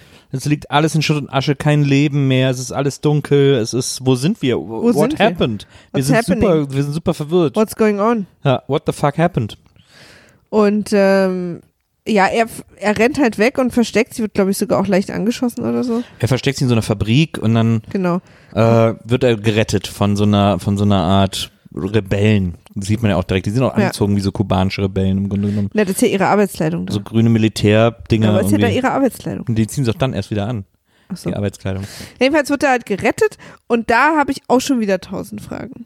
Naja, aber äh, bei dieser Rettungsszene, die ist ja, wird ja auch so ein bisschen parallel geschnitten mit, wir sehen plötzlich eine, man muss es so sagen, Nazi-Zentrale. Große Hakenkreuz fahren, was man sagen muss. Ähm, nett von ihnen, immerhin. Äh, das Hakenkreuz-Logo leicht, leichtes Redesign bekommen. Ist ein Einfach bisschen, ein bisschen moderner ist ein bisschen moderner, nicht mehr dieses super plakative, etwas subtiler. Und Ähm, unser Hauptbösewicht, der auch in, im alten 93 schon der Hauptbösewicht war, der, der skrupellose Profe äh, äh, Wissenschaftler. Waffenverkäufer, Wa- ne? Ja, Waffenverkäufer, Wissenschaftler. Ist jetzt auch wieder unser Hauptprotagonist. Den gibt's natürlich auch und er hat auch eine böse Position inne. Genau. Und, ja. Und jetzt wird super weird, weil er sitzt an so einem Schreibtisch, wo vorne auch nochmal irgendwie das Hakenkreuz drauf Was ist. und ist so. sein Job? Ja, sein Job ist offensichtlich Marketing. Sein Job ist so ein bisschen Marketing. Er guckt sich, er guckt sich einen Film an Wie guckt er sich den an jetzt? auf einer Leinwand Was direkt vor sagen ihm. Er guckt so hoch. dazu? Ja, ja, Ja. Muss, immer so, muss ich immer so hoch. Es ist im Prinzip, als würde er noch vor der ersten Reihe im Kino im Schneidersitz auf dem Boden sitzen. Genau, so nah sitzt er an der Leinwand, obwohl das äh, Büro tatsächlich so groß ist wie ein Kino. Also er Ja. könnte auch woanders Ne, aber da hinten ist ja die Band und so. Also er ist, äh, er sitzt da vor dieser Leinwand und guckt diesen Film und versucht, probiert unterschiedliche Musik für diesen Film aus, weil er gucken will, welche Musik zu diesem Propagandafilm passt. Er probiert Wagner, Ritter Walküre, er probiert Strauss, äh, er probiert Mozart. Ähm, alles passt irgendwie nicht. Er sagt dann auch den wunderschönen Satz, den ich mir sofort aufgeschrieben habe, weil ich ihn so gut fand. Ähm, äh, zu dieser ganzen äh, Wagner, Strauss, Mozart-Sache, dass es alles nicht passt. Ah, snobistischer Euroschund nennt er das. Damit mir erreicht er die Mittelschicht nicht. Ja, das hat mir sehr gut gefallen. Das Aber habe ich auch. Ja, das habe hab ich auch. Snobistischer Euroschund habe ich auch. snobistischer Euroschund ist super. Aber was man sagen muss, ist, der Film, den ihr da guckt, das sind alles Bilder von Aufnahmen aus 1930, 1940, Schwarz-Weiß-Aufnahmen, ruckelig, äh, alte Kleider und so. Also es ist völlig unklar, warum auch Nazis im Jahr 1993 immer noch diese alte Filmtechnik benutzen und alte Filme Nee, nee, benutzen. nee, nee. Das ist erklärt. Ähm, sie zeigen Bilder vom Tag der Befreiung und der war ja Anfang der 40er. Ah, Das ist ein ich Zusammenschnitt. dachte, das sollte so ein Propagandafilm einfach nur sein. Naja, ja, aber äh, es ist ja, es ist ja am nächsten Tag äh, Ja, ja. sie nennen es nicht 5. Tag Mai? der Befreiung, glaube ich. Ja, Tag des Sieges ja, oder so. Fünfter, fünfter. Und das ist heute übrigens, Leute. Für Ja. euch ist jetzt, wenn ihr es am ersten Tag hört, sechster, fünfter, aber als wir es guckt haben, das fanden wir sehr lustig. Ja. Ja, Tag des Sieges irgendwie so. Also es ist ein, ein nationaler Feiertag. Ja, Ähm, und sie zeigen Bilder von, vom Tag des Sieges. verstehe. Auf jeden Fall ist, was man auch wissen muss, es ist alles, dieser Schreibtisch läuft spitz zu, es ist alles Beton, ähm, es ist eine Dystopie und es ist vor allem, wir sehen dann ja auch Bilder in der Stadt und so, überall sind Leinwände, überall stehen Leinwände rum, überall laufen immer so Propagandafilme und überall auch immer werden auch so an Hauswände werden so Worte geworfen. Ähm, Einheit, Freude, Gemeinsamkeit, äh, Fleiß, Arbeit. Also so, es ist so, es ist, man hat, man hat also gedacht, dass die Nazis, wenn die, wenn die den Krieg gewinnen, dass die dann so ein Orwell-Ding einrichten, wo so immer nur so Worte irgendwie, Aber auch so eine Art, so eine Art Live äh, äh. Also für mich wirkte das alles wie, ähm, wie heißt die Kunst, die Julia Stoschek macht, so Media, Mediakunst? Media, so Installationen. mediale ne? Kunst, Sie Installationskunst. sammelt die auf einem, ne? Ja, genau. Also, aber es gibt ja da so einen So feststehenden Installation. Begriff. Ja, aber es ist ein bisschen komplizierterer Begriff. Aber irgendwie so auf mich wirkte, weil sogar an der scheiß Brücke war eine Leinwand. Ja. Also mich, für mich wirkte, da kommen wir übrigens gleich auch noch zu einer Szene, die wir ausführlich besprechen müssen. Aber der ganze Film wirkte auf mich so, in, also in, in dieser Zeit, in diesem Bereich, äh, die böse Zukunft, so nennen wir sie jetzt mal. Oder die böse Gegenwart. Äh, überall waren so Leinwände und es lief auch, es war so, es war alles so arty. Ja, man merkt so, dass, man merkt trotzdem so, dass quasi die Idee ist, dass die Nazis auf jeden Fall ganz massiv den Fortschritt verhindern. Weil auch, weil wir sind jetzt 50 Jahre nach dem Krieg, ähm, und, äh, und alles ist aber irgendwie so, wirkt wie 15 Jahre nach dem Krieg. Also es, man hat nicht das Gefühl, dass technologisch oder sonst wie äh, eine größere Entwicklung stattgefunden hätte. Alles ist irgendwie immer noch so trümmermäßig und irgendwie. Ja, naja, auch das ist gefährlich jetzt eigentlich nicht. Ich, ich fand schon sehr ich fand's 1900, ganz ich fand schon alles. sehr 1993. Ja? Und das soll ja 93 sein, das soll ja nicht die Zukunft sein. Ja, ja, aber 93, aber ich fand es auch nicht nach 93, das sah alles ich meine, wir, naja, also sein, sein Haus sah aus wie so ein, wie so ein Museum, also so wie, wie Ja. wahrscheinlich die sich dann so auch so irgendwelche Villen in, in LA vorstellen, so ein Ja. bisschen arty, farty. Und da, wo die ähm, Arbeiter gewohnt haben, das Ja. waren ja quasi die, im Prinzip die Ghettos. ja, äh, wo auch die Polizei sich nicht mehr hintraut. Also wir hatten auch noch so eine kleine, äh, die Klapperschlange-Situation, ja, Snake Plissken Town. Äh, und die wurden halt so runtergekommen, weil die ja einfach quasi da seit 30 Ja, das- Jahren keine da mehr macht natürlich keiner mehr was, aber, aber ich fand auch so die Waffen, die auch die Nazis haben und diese ganzen Sachen alles, das war alles irgendwie so, fand ich äh, massiv unmodern. Also so Mhm. wirklich, als wären sie irgendwie in 54 stehen geblieben. Also ist ja auch durchaus eine wahrscheinliche Kritik an den Nazis. Nazis waren jetzt nicht so die, die Tech-Giganten. Die Techies. ja. Gott, ey, Nazis war echt, äh, also, man muss wirklich sagen, das war so ein Rotz von Menschen. Man lacht auch so drüber, ne? Aber wenn man sich mal wirklich überlegt, dass diese ganze Scheiße, dass es die einfach gab, Richtiger Abschaum. richtiger. Abschaum. Das ist echt krass. Und ich bin auch richtig- Das einzige Mal, dass man von menschlichem Abschaum redet. Nicht das einzige Mal, aber. Nee, nicht das einzige Mal. Ich bin auch richtig enttäuscht von Deutschland. Immer Ja. wenn ich darüber lese, ähm, es fällt mir so schwer zu glauben, dass ein ganzes Land das passieren lässt. Na, Das finde ich richtig, da bin ich immer richtig enttäuscht von. kann man sich gar nicht vorstellen, ne? Man denkt immer so, ihr seid doch mehr als die. Ja, So, das ist wie, na, so, weil wir wissen, wir sind ja mehr als die. Ah, ja. Also wenn wir jetzt so an die AfD denken, ähm, das macht uns ja Sorgen, ja. aber nicht so krass Sorgen, weil die Leute, die, die sowas nie passieren lassen würden, sind ja viel mehr. Ja. Aber es ist halt passiert. Und Ja. ich glaube, dass da eigentlich genauso viele Leute waren, die es nicht passieren lassen würden und die es trotzdem passieren lassen haben. Ja. Ich glaube, da ging es halt viel um, ich habe ja so ein, äh, gerade eine relativ ausführliche, äh, ein sehr ausführliches, detailliertes Buch über diese Zeit gelesen, was zwar Fiktion war, aber ähm, sehr gut, also real recherchiert. Mhm. Und die Art, wie dann auch mit Gewalt, mit Polizeigewalt Kleinigkeiten durchgedrückt wurden, sind, ist natürlich ähm, absolut nur möglich in einer Zeit vor dem Internet. Also I give you that. Weil auch viel Manipulation stattgefunden hat. Mhm. Und ich zum Beispiel weiß, wie viel Angst ich vor Gewalt habe. Also dass, wenn ich wüsste, wenn ich mich an eine bestimmte Regel nicht halte, dass äh, ich mit, mit quasi mit körperlicher Gewalt, die Ja. mir angetan wird, eventuell dafür bezahle, bin ich mir nicht sicher, was ich da durchziehen würde oder oder Ja. so. Ja. Weißt du, was ich meine? Ich merke das ja schon jetzt, dass ich Angst hätte, also ich hatte letzte Woche noch keine Maske. Ja. Und ich habe mich nicht getraut rauszugehen, weil ich schon Angst hatte, dass ich, dass ein ein Polizist sauer auf mich ist. Ja. Weißt du? Ja. Und das ist ja noch lange die Vorstufe vor ein Polizist wendet mir gegenüber Gewalt an. Und da war halt damals, wenn du auch nur schräg, scheel geguckt hast nach irgendwann, war dann die NSDAP und so, Ja. warst du ja sofort, die, die, die waren ja auch so brutal, die waren ja so roh auch. Und deswegen habe ich quasi, und so kann man, glaube ich, ein ganzes äh, Volk von zarten Dichtern und Denkern äh, also einschüchtern und, und dann ist irgendwann so der Punkt überschritten. Äh, trotzdem bin ich extrem enttäuscht. Ich habe zuletzt noch mal gelesen, äh, dass eine Umfrage, also die äh, Faktenlage ist die, dass äh, im Widerstand ungefähr 0,1 Prozent, glaube ich, der deutschen Bevölkerung waren. Ja, das ist krass. Und eine Umfrage hat aber ergeben, dass ungefähr 28 Prozent der Bevölkerung denken, dass ihre Vorfahren im Widerstand waren. 28 finde ich echt noch wenig. Hätte Ja, ich es ist so viel mehr gedacht. Ja, na klar. Ja, total. Und es ist ja auch, das hat Sophie auch letztes Mal gesagt, wir müssen einfach alle damit leben, dass die Chance super hoch ist, dass unsere Omas und Opas Nazis waren. Ja. Und zwar nicht, weil sie aktiv waren, sondern weil sie nicht aktiv waren. Ja. Also weil sie nichts dagegen gemacht haben, sind sie, haben sie sich den, haben sie es den Nazis erlaubt. Ja. Und das ist ja schon in der Grauzone von Nazi sein. Ja. Und da kann man sich jetzt sicher drüber streiten und ich bin auch kein äh, äh, Politiker und ich bin auch kein Geschichtswissen keine Politikerin, keine Geschichtswissenschaftlerin und da kann man sicher auch unterschiedliche Meinungen darüber haben. Aber ich, nur persönlich, nur ich und ich finde auch nicht, dass das alle sein müssen, bin super enttäuscht und habe auch und das zum Beispiel werfe ich mir selber vor, meine Omas und Opas nie gefragt, weil ich mich nie getraut habe. Ich wollte nie die Antwort wissen. Ja. Ich wollte einfach die Antwort nicht wissen.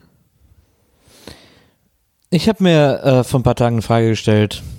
Und da frage ich mich auch, ob das eine Frage ist, die auch irgendwann mal in den Geschichtsbüchern stehen wird. Ähm, oder vielleicht sogar beantwortet wird. Aber ich habe mir die Frage gestellt, was hat am meisten, äh, was war das größte Gift für die Gesellschaft? Zur Auswahl stehend Facebook, Twitter und YouTube. Welches der drei Dinge hat die Gesellschaft nachhaltig am meisten versaut? Meine erste Antwort ohne deine Aufzählung wäre jetzt Geld gewesen. Ja, aber ich meine quasi unsere Gesellschaft jetzt. Facebook, Twitter oder YouTube? Mhm. Facebook. Ich sag Facebook. Ja, das, ich frage mich das wirklich, weil ich meine, Meinst du nicht Facebook? Facebook wäre wär halb so voll mit Grütze, wenn es YouTube nicht gäbe. Nö, dann gibt's ja Facebook-Video. Ich glaube, da, äh, also ich glaube nicht, dass YouTube, äh, Nee, Moment, Make aber or es ist ja break nicht ist. jeder, der ein YouTube-Video teilt, würde das auch auf Facebook produzieren oder auf Facebook teilen. Das ist ein Unterschied. Äh, YouTube ist, hat eine krasse Dynamik, eine krasse Eigendynamik, ähm, die die Leute auch dazu bringt, das zu teilen, was da, was da passiert und was da gespielt wird und so. Und aber schon allein der Charakter der Timeline bei Facebook. Also das, das, was du empfängst, was du dir nicht aussuchst, Ja. weil die Leute, die dir folgen, bestimmen, was du aussuchst. Ja. Während ja mein YouTube-Startseite-Algorithmus Mhm. schon dadurch bestimmt wird, was nur ich gucke. Weil ich da niemandem folge. Also ich habe natürlich Sachen abonniert, aber Mhm. ich äh, auf Facebook besteht ja so ein bisschen, ist ja die Idee, dass du dich mit deinen Freunden, Verwandten, Bekannten und deiner Familie Mhm. verknüpfst. Mhm. Und ihr habt ja nicht alle die gleichen Ansichten. Und ähm, wenn du eine Familie hast, die äh, vielleicht politisch problematische Ansichten hast, ja. hast du die ganze Zeit deren Videos in der Timeline. Ja, Und das hast du bei YouTube, ist es so nicht. Doch, da- da- das Problem ist ja gerade der YouTube-Algorithmus, der dafür sorgt, dass die Leute super schnell in so einem Rabbit Hole aus Grütze verschwinden, weil die ein KenFM-Video gucken oder was auch immer und dann plötzlich 7000 andere Verschwörungsvideos äh, und dann, ach, das ist aber auch interessant und dann da auf dieser YouTube-Uni landen irgendwie. Aber findest du nicht, dass es da bei Facebook viel gefährlicher ist?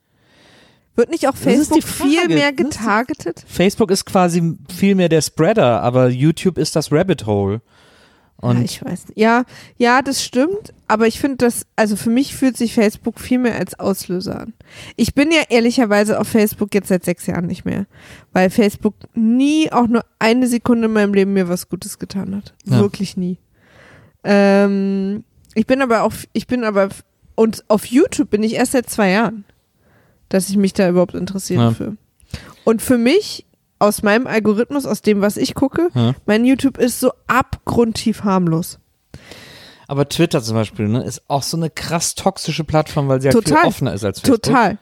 Aber trotzdem habe ich auch das Gefühl, dass die nicht so viel Schaden anrichtet wie Facebook. Hm, Da bin ich mir halt leider gar nicht so sicher.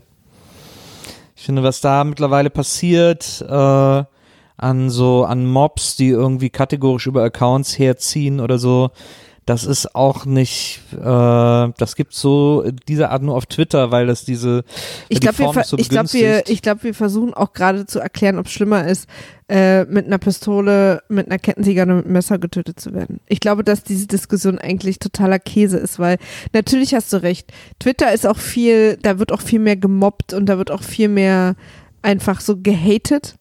Äh, auf Facebook ist ja mehr so, glaube ich, so ein Output-Ding. Ich sag jetzt euch meine Meinung und zeige euch dazu Hm. 15 Videos so.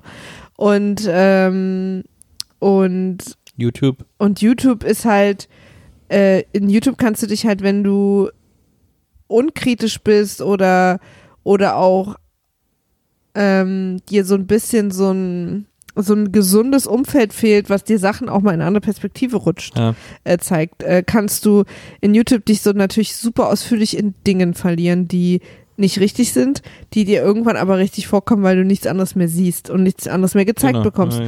Und, ähm, und ich glaube, was das Problem an all diesen Dingen ist, wenn ist, wenn du kein gesundes, äh, wenn du keine gesunde Skepsis in dir hast, Mhm. Die zum Beispiel bei mir dadurch entsteht, dass ich mit realen Menschen darüber rede, was ich im Internet sehe. Ja. Weil ich bin schon super oft zu dir gekommen, mega empört oder erfreut oder was auch immer mit einer großen Emotion über eine Sache, die ich im Internet gelesen habe. Und du hast mir dann gesagt, nee. Heute, heute sehr, sehr gutes Beispiel. Der Schauspieler, der den Jungen spielt in das Philadelphia Experiment Ja. 2, den habe ich vorhin mal gegoogelt, weil ich mal wissen wollte, was der noch später so gemacht hat. Und dann hat eine Seite mir gesagt, äh, dass der einer der Charleston-Shooter war. Und, ähm, und dann hast du, weil du einfach so bist, zum Glück, dir den Artikel genommen und hast ihn dir mal richtig angeguckt. Und dann hat sich herausgestellt, dass der dem Charleston-Shooter nur ähnlich sieht. Ja, der Artikel war auf Snopes und Snopes ist so eine Plattform, auf der Hoaxes enttarnt werden. Ah ja, Und es gab den Hoax, dass das der Junge gewesen sein soll. die und sehen sich auch sehr ähnlich. deswegen ist, und das ist so Genau. doof gemacht bei Snopes, weil dann steht als Überschrift quasi der Hoax. die Vermutung. Genau. Ja. Und dann wird es erst im Artikel aufgelöst. Ja. Und äh, wenn man dann nicht weiß, dass man auf Snopes ist. Äh, Und ich wusste nicht, ich höre davon auch gerade zum ersten Mal von dieser Seite. Aber deswegen meine ich halt, also ich brauche dich zum Beispiel super oft zur Korrektur. Ich bin aber auch jemand, der bereit ist, korrigiert zu werden. Ja, Da hört es ja schon bei vielen auf. das stimmt. Das stimmt. Und dann geht's bin natürlich. ich auch nicht immer. Bin ich ich versuche mich da zu bessern und versuche da bewusster zu sein, aber ich werde auch nicht immer gern korrigiert. Ja, ist ja auch menschlich. Wollte ich Ja. auch gerade sagen, es ist ja auch menschlich. Oft geht's ja auch so ein bisschen um Sachen, die man glauben will. Also zum Beispiel, ähm, nehmen wir mal an, es geht um eine Sache, für die, die jetzt passiert, die mich als zum Beispiel Weiße ähm, mir ne, ein Privileg nehmen würde, um jemand anderen vorzuziehen. Ja. Äh, jemand, ähm, der einer Minderheit angehört. Dann ist mein menschliches Gefühl natürlich auch, das will ich nicht.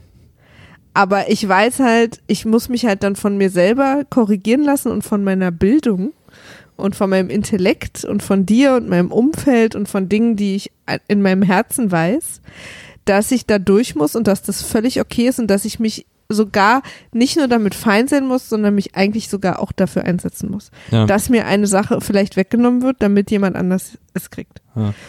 Und es ist aber, finde ich, ein schwieriger Prozess. Und ähm, deswegen habe ich manchmal einen Softspot, wenn ich bestimmt eine bestimmte unhassvolle Menschengruppe sehe, die das verwirrt und die dann sagen, ich will aber nicht, dass man mir das wegnimmt. So. Weißt du? Und die dann eben in so Rabbit Holes fallen, weil sie sehen dann ein Video, wo ihnen dann jemand zustimmt Ja, und aber an diese Zustimmung noch drei andere Fehlinformationen ja, hängt. ja. Und dann kommen die plötzlich unten raus und erklären mir dann, ohne dass sie so richtig wissen, dass es falsch ist. Und ich glaube, wenn sie auf drei andere Videos geklickt hätten, wo es ihnen jemand andersrum erklärt hätte, wäre das jetzt ihre Meinung. Ja. Und dafür habe ich dann manchmal so einen Softspot, weil, weil ich weiß, wie schnell man sich fehlinformieren lassen kann. Gerade wenn man nicht durch, äh, durch eine akademische Bildung gegangen ist und das äh, will ich gerade in Anführungsstriche setzen, weil vielleicht, nee, das Wort akademisch ist falsch, durch eine Art Bildung, die einer akademischen ähnelt. Das heißt für mich, dass man lernt, äh, Dinge, die man liest und gesagt bekommt, kritisch zu hinterfragen und dass man ein Gefühl dafür entwickelt, welche davon man kritisch hinterfragt und dass man auf eine bestimmte Art seine Infos recherchiert und nachliest. Die nicht ist, ich krieg was hingelegt, ich lese es und gehe davon aus, dass das stimmt. Sondern die ist, ich lese es, nehme es zur Kenntnis, irgendjemand hat diese Meinung und guckt dann aber, wenn es was Wichtiges ist oder eine krasse Meinung, was sagt denn jemand anders dazu? Ähm, und vielleicht dann noch mal so ein bisschen nachlese oder mal jemanden frage, wie sieht es aus? Und ich finde, diese Art, Informationen aufzunehmen, die lernt man halt nicht unbedingt zwingend, sondern die muss man sich anlernen. Und ich habe die im Studium gelernt. Ich war vor meinem Studium so krass politisch unkorrekt. Und ich glaube, dass ich nie wirklich dumm war, aber ich war so schlimm ähm, selbstgerecht. Äh, und war immer so, für mich gab es Reverse Racism, wo ich jetzt einfach weiß, das gibt's einfach nicht. Ich, ich war immer sofort auf 180, äh, wenn es irgendwie, ich fand Feminismus ein doofes Wort, weil es irgendwie uncool war. Und ich war auf ganz viele Arten. Ich habe zum Beispiel, ich habe immer gesagt, ähm, ich habe immer gedacht, dass ich ähm, äh, warte, äh, People of Color nicht attraktiv fand als Jugendliche. Ich habe immer gesagt, das ist nichts Rassistisches, sondern das ist einfach mein Geschmack. Ich weiß aber mittlerweile, dass es sehr wohl was Rassistisches ist, was mir, was mir durch Medien und Filme und Serien quasi gezeigt wird. Die trichtern mir halt, seit ich klein bin, ein, was ich attraktiv zu finden habe und was nicht. Und ich habe halt weiße Männer attraktiv zu finden oder weiße Frauen, aber weiße Menschen. So. Und das sind halt so Sachen, wenn ich nicht äh, so eine Art Bildung genossen hätte, die du dir zum Beispiel, du hast ja auch studiert, aber du hast dir diese Bildung ja auch ohne Studium geholt, weil es dich interessiert. Aber wenn ich das nicht gemacht hätte, dann würde ich das immer noch denken. Und deswegen, weißt du, was ich meine? Ich finde es manchmal Ja, so schwer. Leuten vorzuwerfen, dass sie nicht beigebracht bekommen haben, ähm, oder einfach ihr Leben nicht so verlief, dass sie auf, an irgendeiner Stelle mal diese Art Ausbildung hatten. Und da meine ich eben nicht nur privilegiert Studium oder so. Man kann das ja auch durch Freunde lernen oder durch die Familie oder wie man von seinen Eltern erzogen wird. Da gibt es ja wirklich viele Arten, wie man lernt, mit Informationen, die man bekommt, umzugehen. Und und wenn mir dann einfach manchmal so, ich sag jetzt mal meine Cousine gegenüber sitzt, das ist übrigens jetzt erfunden, ähm, wenn ich jetzt sage, meine Cousine, die, die irgendwo, keine Ahnung, in Sachsen auf dem Dorf wohnt. Habe ich nicht, ich erfinde das jetzt. Die total ein lieber Mensch ist, die, ähm, die ein gutes Herz hat und nicht jemanden hassen will, aber die ist einfach durcheinander. Und die weiß einfach nicht, dass wenn, wenn, also ich, ich habe Menschen getroffen, die mich verwirrt anguckt haben, wenn ich ihnen gesagt habe, na, also nicht alles, was in der Bild steht, stimmt. Weil die, aber es ist doch eine Tageszeitung. Also die verstehen einfach nicht, weißt du, was ich meine? So. Ja. Und da, äh, ich habe überhaupt keine Ahnung, wie wir da gelandet sind. ich auch nicht. Ähm, aber klar, Beschäftigt mich sehr. es geht ja, es geht ja einfach um Nazis in dem Film. Ähm, es gibt, äh, was es heutzutage nicht mehr gibt, es sind so die großen intellektuellen Erklärer, äh, die natürlich auch in einer Zeit nach den Nazis irgendwie so groß werden konnten, weil das, weil es ein Bedürfnis danach gab, nach, äh, nach Intellektuellen, die irgendwie mit den Leuten sprechen, mit dem Volk sprechen, die nicht so abgehoben kommunizieren, aber so jemand wie Böll, meinetwegen, ähm, das waren Leute, oder Schmidt äh, auch, äh, das waren Leute, die haben, den, die haben den Leuten die Welt erklärt, das hatte auch was extrem Mansplainiges, was, wie die das gemacht haben, aber es gab auch so ein Bedürfnis danach und es gab ein Bedürfnis der Leute nach so einer man kann es auch Führung nennen, nach so einer intellektuellen Führung, die denen erklärt, was scheiße war und wie wir es doch jetzt besser machen können. Und warum es scheiße war. Und warum es scheiße war. Und das gibt's halt heute nicht mehr. Heute ist, also ich finde, der letzte, gro der letzte wirklich große Intellektuelle, der sozusagen auch äh, versucht hat, ähm, seine Position ähm, für seine Position zu werben und die irgendwie allen Menschen äh, nahezubringen. In Deutschland war meines Erachtens nach tatsächlich Roger Willemsen. Ich finde, der hat eine so, noch heute wird, wird irgendwie sein Zitat über Heidi Klum geteilt und so und der Tod von dem hat eine extrem große Lücke in die deutsche Intelligenz ja gerissen, die, die es gibt Typen, die versucht haben, die zu füllen, ein Brecht oder so, aber die Schuhe sind ihm halt viel zu groß. Und da ist jetzt, da ist im Moment vielleicht am ehesten noch jemand wie Habeck, der das ein bisschen, der da ein bisschen in die Nähe kommt, aber der ist natürlich auch, der ist ja quasi dadurch belastet, dass er parteipolitisch Ja, wollte ich argumentiert. gerade sagen, der hat halt einfach Ähm, andere Sachen zu Der hat tun. eine andere ne? Agenda. Äh, Schmidt war auch, war ja äh, SPD-Kanzler, aber ähm, diesen Habitus, den Schmidt hatte, das ist etwas, was, glaube ich, wo Habeck so ein bisschen hinzielt. So dieser Elder Statesman, der uns so ein bisschen das Leben erklärt und die Art, wie der das macht, dieses, äh, ja, wie nennt man das? Paternalistisch oder so, dieses sehr erklärerische, väterliche, das ist, glaube ich, heute schwerer zu vermitteln, als es damals war, weil damals das Bedürfnis danach größer war. Und heute will jeder, heute ist die Gesellschaft so ein bisschen äh, zerrissen in Menschen, viele Menschen, die alles selber besser wissen wollen.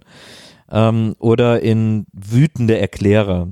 Na, es ist ja auch, was, was mich oft ärgert, und das hat mich schon im Studium geärgert, ähm, ist, dass es gibt wahnsinnig viel Wissen und im, in der Branche des Wissens bewegt sich das Wissen auch weiter.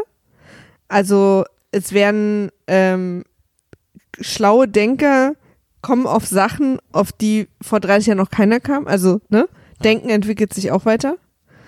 Ähm, schlau sein entwickelt sich weiter, aber diese, diese Information, Na, es gibt dieses Verbindungsstück nicht mehr, dieser, der, genau, lass mich, ich will da genau hin.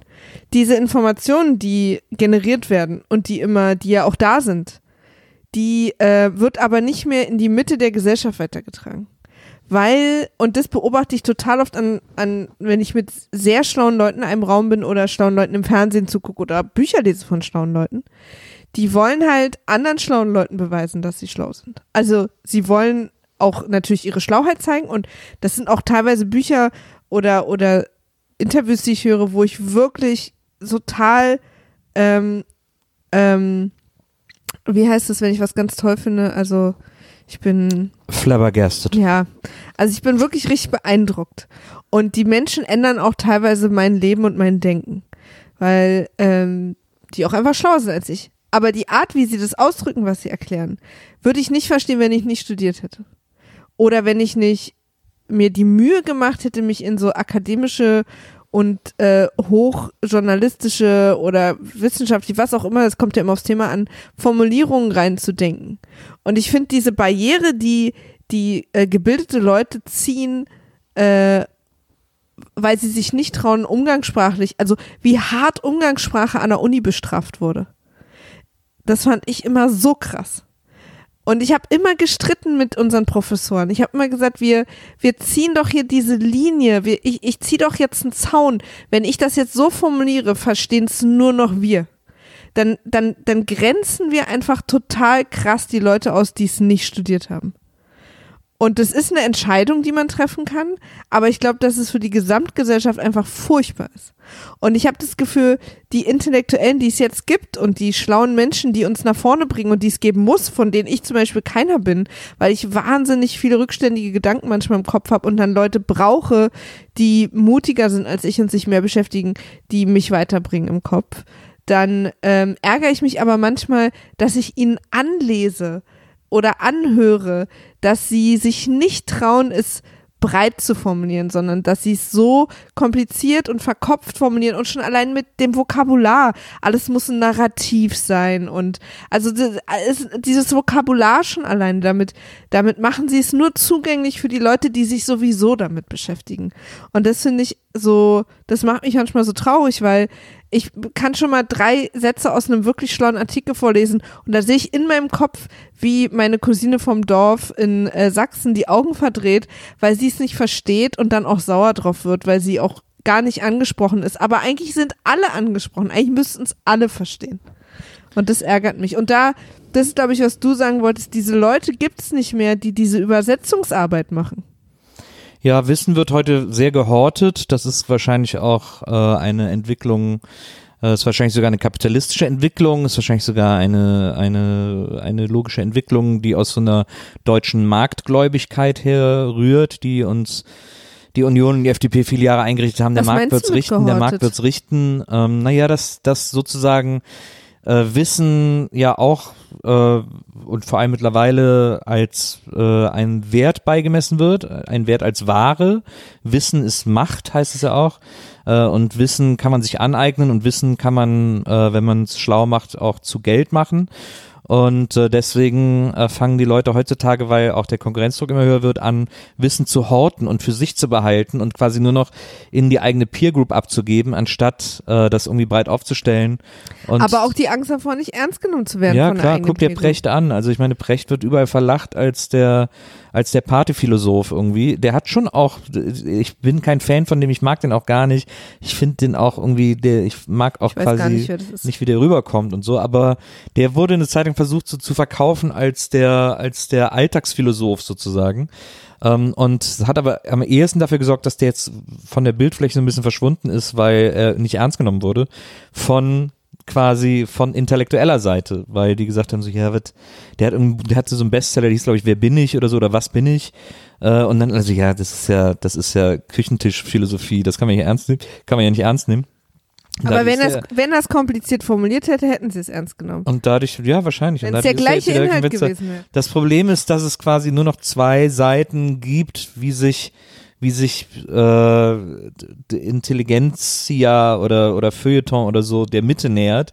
Und das ist einmal von äh, das ist quasi jedes Mal von außen. Entweder kommen sie auf dem intellektuellen, im intellektuellen Duktus daher, dann ist es nur für die eigene Peer Group, dann ist es nur für die anderen Intellektuellen interessant, weil die sich dann da mit auseinandersetzen können und damit beschäftigen Genau. können und dann auf einem super High Level darüber debattieren können, aber das sackert nicht in die Mitte rein, weil das da dann nicht Es mehr ist auch verstanden eine wird. andere Da Sprache. ist das ein abgehobenes Gerede. Ja. Und oder sie versuchen sozusagen, was man auch in letzter Zeit, finde ich, oft beobachtet, wenn man sich zum Beispiel so Bücher anguckt, die irgendwie hier der Ex, wie hieß denn der Präsident jetzt vor Steinmeier, äh, wie hieß der nochmal?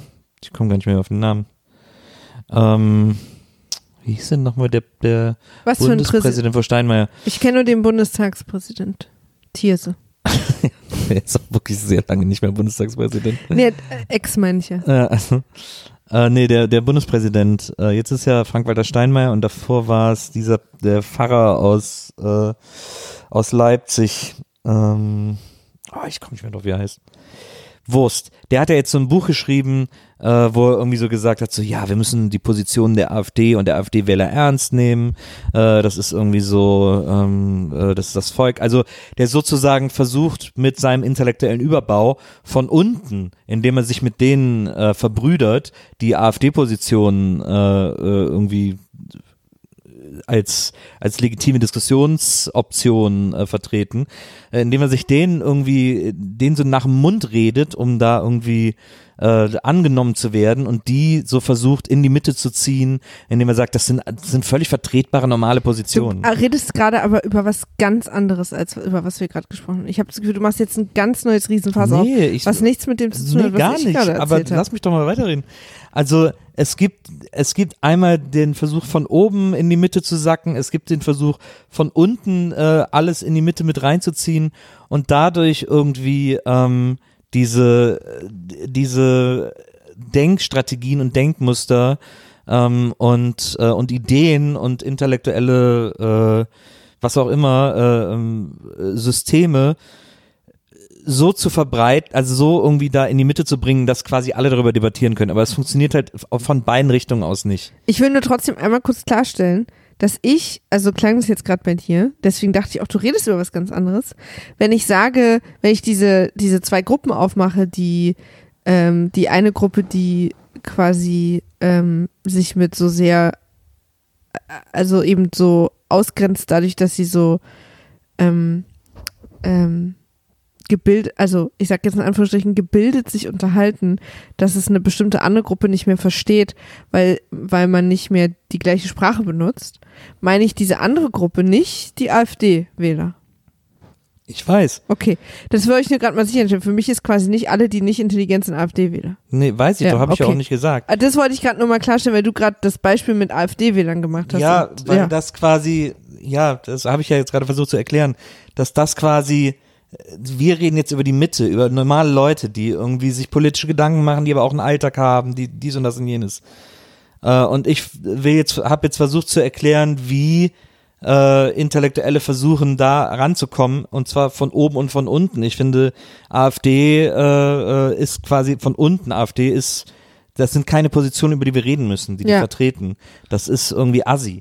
Ja. Und äh, es gibt aber dieses Bedürfnis von äh, einem Teil von Intellektuellen, die eben zu, zum gewissen Spektrum zählen, äh, die gewisse Bücher schreiben, wie auch Sarrazin, äh, die irgendwie für, weiß ich nicht, für was für komische Tageszeitungen schreiben, die versuchen, diese Position zu legitimisieren und dadurch in die Mitte zu hieven. Ähm, und das funktioniert aber auch nicht. Also, und, der, und da kommen wir wieder zu diesem Ventil, zu dieser Ventilfunktion und dass es keinen Intellektuellen mehr gibt, der das schafft, irgendwelche Positionen so zu erklären oder zu verbreiten, dass die irgendwie in, die, in der Mitte diskutiert werden können.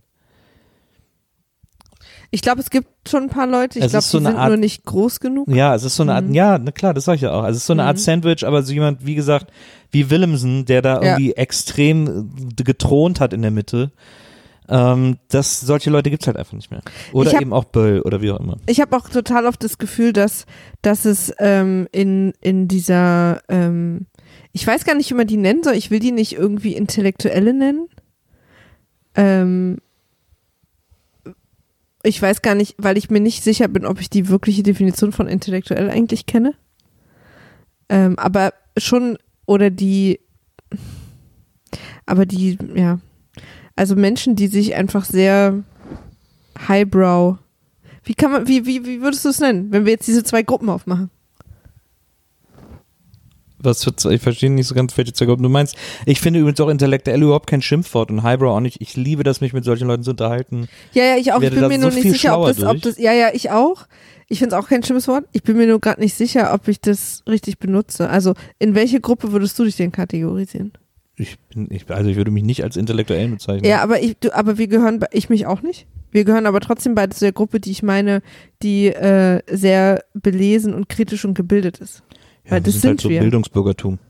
Ja, okay. Okay, aber wir, aber weißt du, wir fühlen uns ja nicht angegriffen durch schlaue Menschen.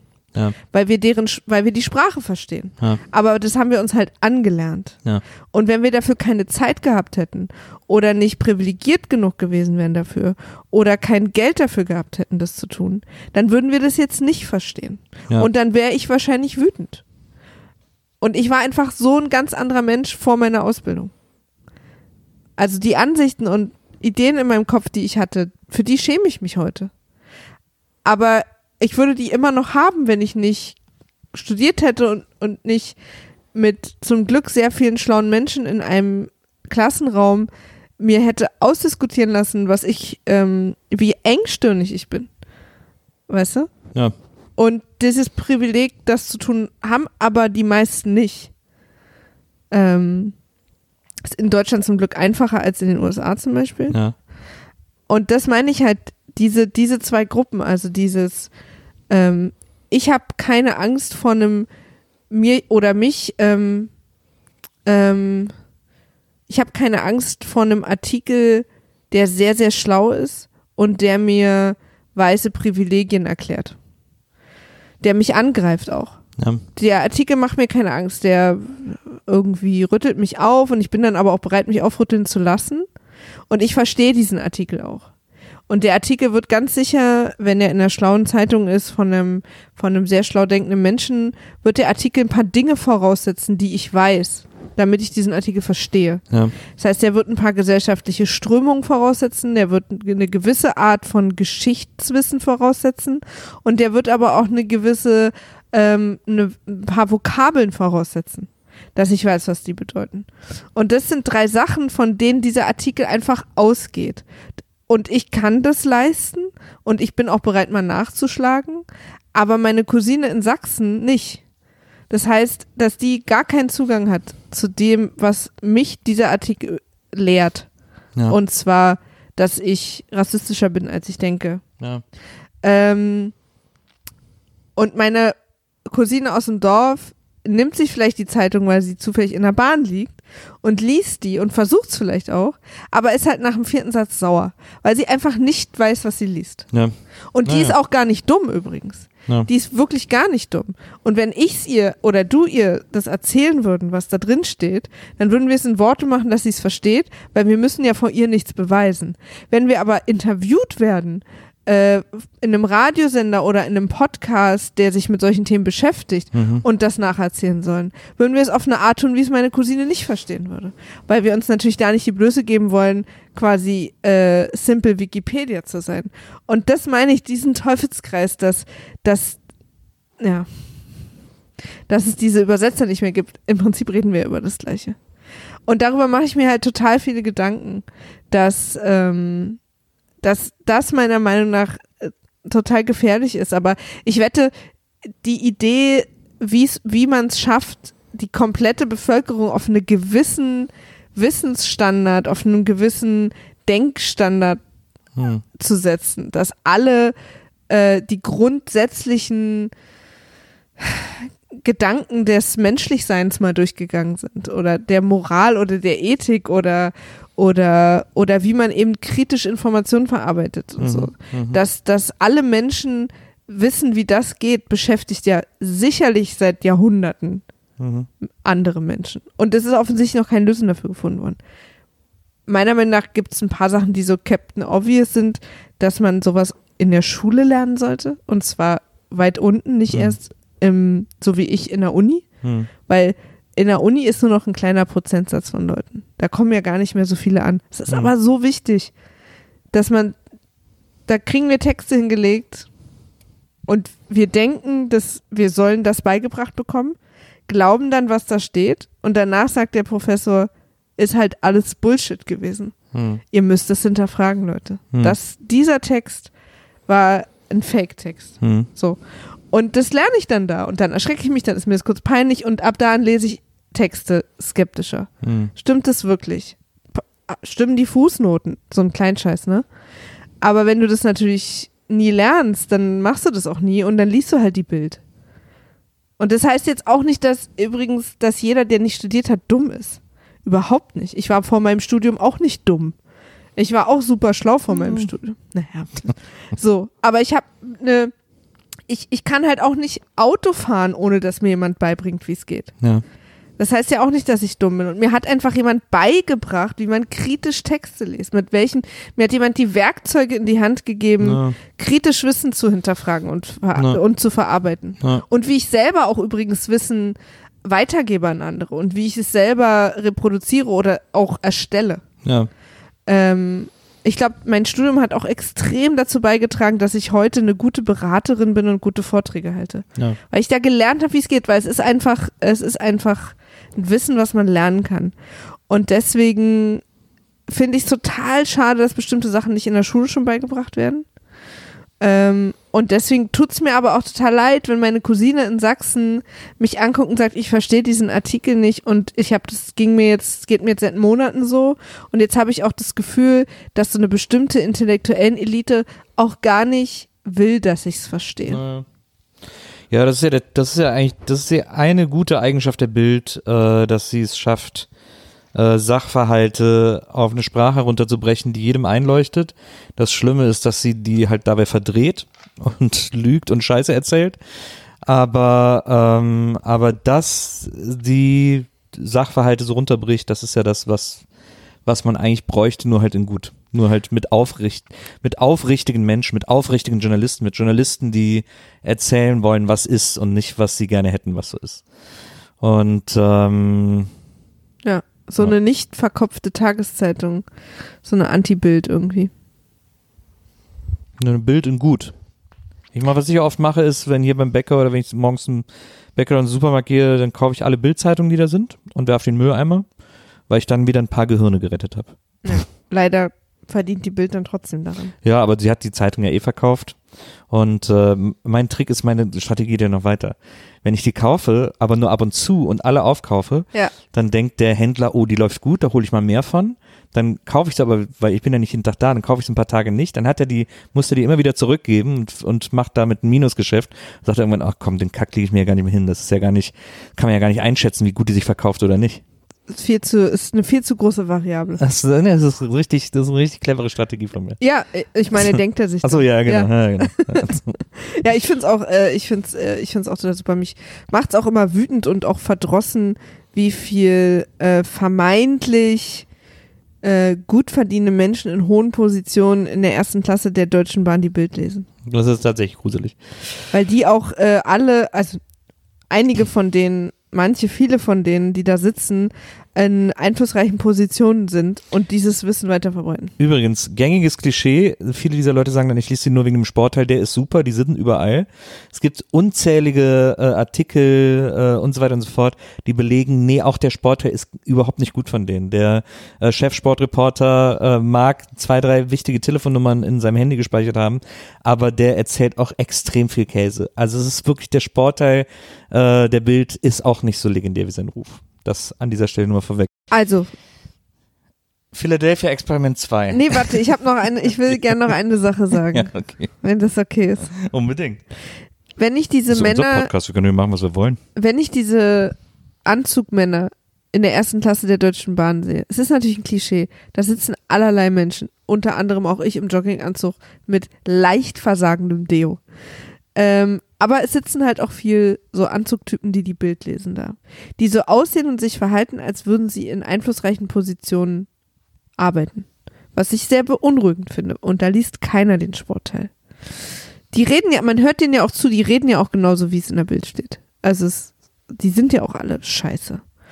Und eine meiner Motivationen im Job ist es tatsächlich, ich möchte gern Karriere machen und ich möchte gern in Geschäftskreisen, in einflussreichen Geschäftskreisen ankommen und ernst genommen werden, um eine Person mehr in, in der oberen Businesswelt Deutschlands zu haben, die so nicht ist. Erstens, da sind ja auch schon ein paar, aber es sind viel zu wenig, damit dieses ganze, ich glaube nämlich, dass, ähm, und da greife ich einfach mal hoch, ich möchte geschäftsmäßig extrem erfolgreich werden. Ich möchte ernst genommen werden und ich möchte, ich möchte Firmen führen. Mir macht es Spaß. Und ich möchte bei Menschen ankommen, die eben einflussreich sind. Und ich möchte mich bei denen rumtreiben und da ein bisschen das Leben bunter machen. Und in der deutschen Geschäftswelt auch andere Werte mit mir mitbringen, die ich in mir habe, die ich alleine natürlich nicht großflächig verteilen kann, aber ich möchte mich anderen anschließen, die da schon vor mir angekommen sind, die bunt sind äh, und die auch möchten, dass die Welt bunt ist. Und ich möchte Menschen zeigen, vor allem Frauen, ähm, dass man da ankommen kann und da bunt sein kann. Dass man nicht einer von den bildlesenden Honks werden muss, um geschäftlich erfolgreich und ernst genommen zu werden. Ich, äh, und das ist einer meiner Motoren, dass ich das gerne will, weil ich glaube, dass die Leute manchmal unterschätzen, wie viel Einfluss die Wirtschaft und die, die, das Geschäftswesen auf Dinge haben, die die Gesellschaft und das Land prägen. Und ich finde, Politik ist ein Teil und ich finde es auch, ich bin auch bei den Grünen unter anderem, weil ähm, die für mich von, der, äh, von den Werten und der Menschlichkeit bisher am ehesten noch vereinbaren, was ich gut finde. Äh, ich glaube aber, dass man nicht unterschätzen darf, wie wichtig auch äh, die Wirtschaft ist und die Menschen, die in der Wirtschaft sind, um ein Land zu prägen. Und da wird aber meiner Meinung nach nicht so hingeguckt. Also es ist nicht so ein Riesenthema, wer da in irgendwelchen Vorständen sitzt und Dinge mitbestimmt und Lobbyarbeit macht, als es ist, wer in der Politik ist, weil es ja nicht gewählt werden kann. Also deswegen ist es kein so großes Thema. Schon, naja. Na, da gibt's halt keinen Wahlkampf. Ja, klar, aber es ist ja, Man weiß schon immer, wer die Chefs der führenden Unternehmen sind. Ich sag auch nicht, dass es nicht wichtig ist. Ich sag nur, es ist medial nicht so ein Riesenthema, dass da irgendwie, äh, wie es ist, wenn, ja, vielleicht habe ich auch Unrecht. Ja. Aber ich habe immer das Gefühl, wer wird der nächste Kanzler, die nächste Kanzlerin und ist ein größeres Thema und wissen mehr Leute Bescheid. Ja gut, klar, Als- es hat natürlich auch äh, quasi mehr Einfluss auf das Leben der Leute. Bin ich mir halt nicht so sicher.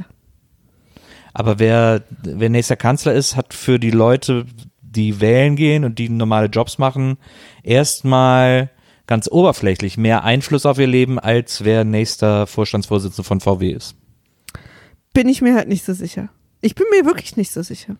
Weil der Vorstandsvorsitzende von VW sorgt halt dafür, ob wir in zehn Jahren äh, die Erde einfach ad acta legen können, weil sie klimatechnisch einfach komplett für den Arsch ist. Ja, aber da sagt ja dann der Vorstandsvorsitzende von VW, na ja, aber das ist ja auch, das betrifft ja auch den Vorstandsvorsitzenden von Mercedes und den Vorstandsvorsitzenden Natürlich, von Toyota. Und, Aber es ist ja auch nur beispielhaft. naja, nee, ist schon klar. Und darauf hat wiederum, also aber die Politik kann ja am ehesten sagen, welche Autos äh, erlaubt sind. Die Politik kann Tempolimit verhängen. Aber wenn, aber wenn äh, die Wirtschaft zu groß und zu wichtig fürs Land ist, wird die Politik das halt nicht machen. Das stimmt. Die, die, die Wirtschaft in dem, vor allem im Fall von Autos, erpresst ja, die deutsche Politik extrem mit und genau das meine ich halt. Und genau das meine ich halt, dass ich, dass ich, und ich sag übrigens nicht, dass ich, ähm, dass ich jetzt irgendwie aufsteige in der deutschen Wirtschaft und äh, in, mal einmal durch die Vorstände wische. Ich will nur an eine Position, wo sichtbar ist, dass äh, so Menschen wie ich da landen können. Irgendwo. Egal wo. Weißt du, was ich meine? Ja. Aber was, aber wieso willst du jetzt Vorstandsvorsitzender von VW werden? Rein ins System und, Und, welches und welchen Wagen entwirfst du? Äh, Wirst du so ein Auto entwerfen wie Homer Simpson in der legendären Ja. Homer Simpson Autofolge? Ich würde vor allen Dingen erstmal, ich würde ja erstmal gucken, dass man die Scheißdinge auch überall aufladen kann. die die äh, E-Autos. Obwohl ja E-Autos auch wirklich nicht so grün sind wie die Wiese des Nachbarn. Ist jetzt ein Spruch, den ich erfunden habe. sondern ähm, da eigentlich sich noch eine ganz andere Variante aus. Äh, Im Moment finde ich, also ich habe mich da jetzt wirklich auch noch mal so ein bisschen reingelesen, ist es äh, E-Auto, Hybrid oder normales Auto ein bisschen auch die Entscheidung zwischen Mac, Mac und Mac. Es ist nur äh, an unterschiedlichen äh, sie sind in unterschiedlichen Momenten. Also ein E-Auto ist beim Fahren nicht so schlimm, aber beim Entwerten, also Recyceln äh, und bei der Herstellung, das sind quasi einfach, das ist nur an anderen weniger sichtbaren Stellen schlimm, aber es ist genauso schlimm. Und ähm, da muss eigentlich noch eine ganz andere Idee her. Sind ja auch ein paar Ideen am Machen, aber ich habe so ein bisschen Angst, dass die Leute sich jetzt zu sehr auf E-Autos einpfeifen, so wie wir gerade. Ähm, aber eine meiner Motivationen ist es trotzdem, ähm, zu zeigen, dass man die ganzen erste Klasse Deutsche Bahn Bildhongs austauschen kann. Und dass das mal Zeit ist. Ich habe da Vorbilder, den, die mir quasi erlauben, dass ich es mir traue, Mhm. weil das andere geschafft haben. Und ich möchte das gern für andere werden. Und ich bin auch tatsächlich jemand, ähm, der denkt, die denkt, dass ähm, wenn es mich stört, muss ich was dagegen machen. Mich stören ja ganz viele Sachen und ich kann nicht gegen alle was machen. Ich habe mich aber halt für ein paar Sachen entschieden. Und eine Sache ist zum Beispiel ähm, erfolgreich zu werden als Frau, die die Art Werte hat, die ich habe, und anderen zu zeigen, dass sie das auch machen können.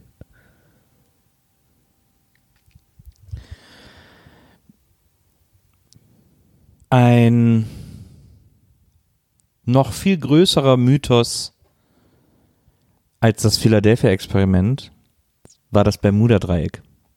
Ja. Was Sicher ich, auch die Bild berichtet. Was ich über das Bermuda-Dreieck gelesen habe.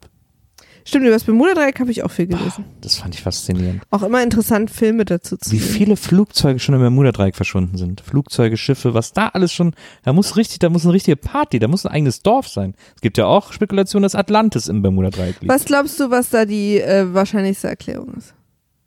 Ich dachte immer, es gibt ja natürlich vorkommende Magnete zum Beispiel, ganz starke.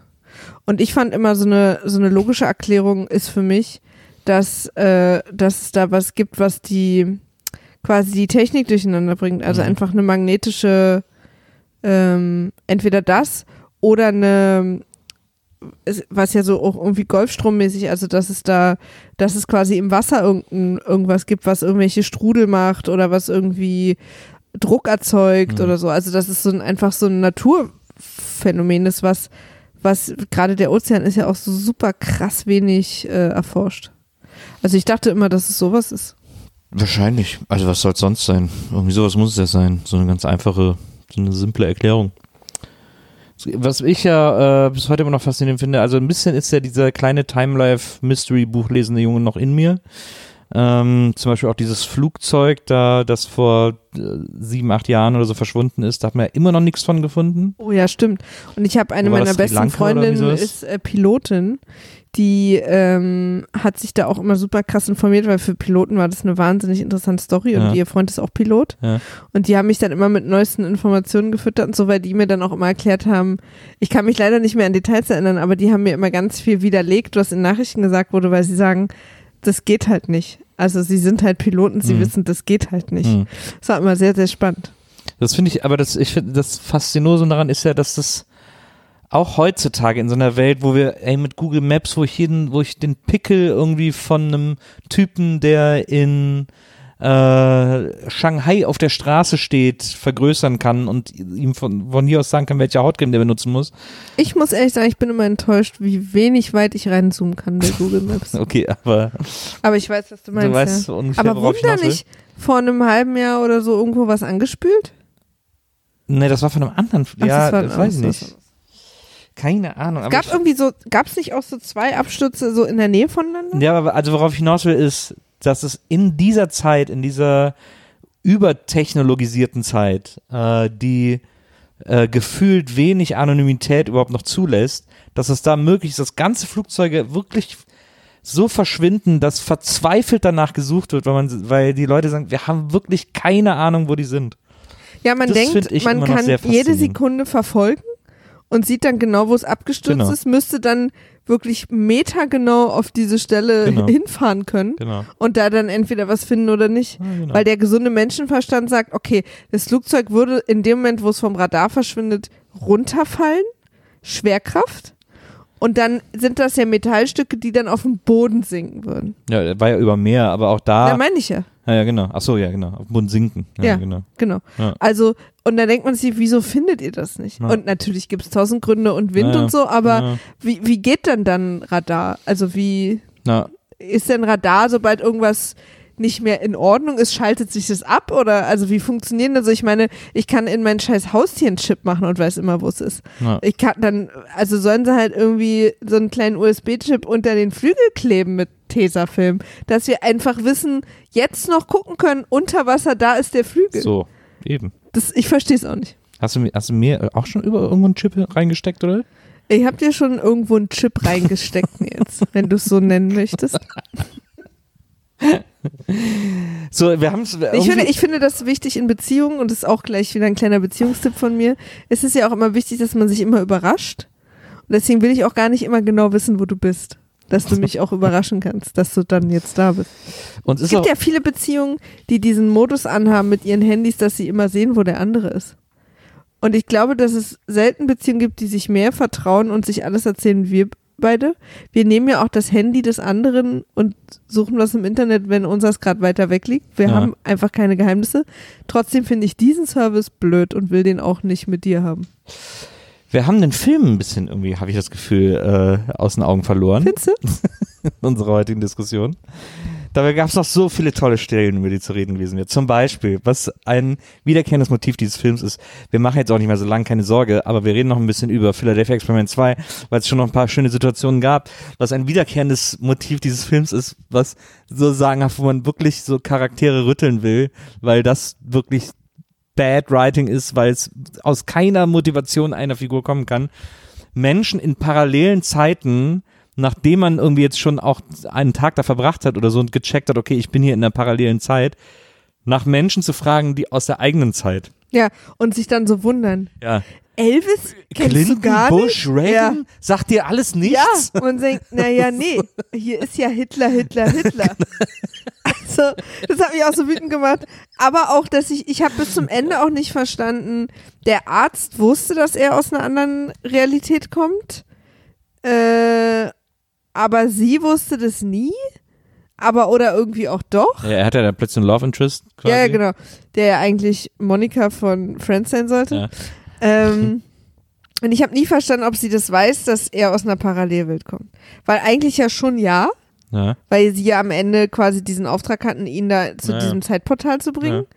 Aber irgendwie auch wieder nicht, Naja, ist, weil ja. er andauernd Sachen erzählt hat, wo sie dann so, also es war einfach so verwirrend, weil es war einfach so Ja, aber verwirrend. mit ihr gab es auch noch die schöne Szene, wo sie irgendwie sagt so, okay, Hackenback, wir müssen los. Er heißt irgendwie Hackenback oder so. Und sie sagen so, okay, Hackenback, wir müssen los. Und er brüllt sie dann super aggressiv an, meine Freunde nennen mich David. ja, und, sage, sie, und sie sagt dann, okay. wo ich so sage, so, okay, no friend Ja, vibe at all aber- gerade ja. hier irgendwie in the room. Gut eingebaut.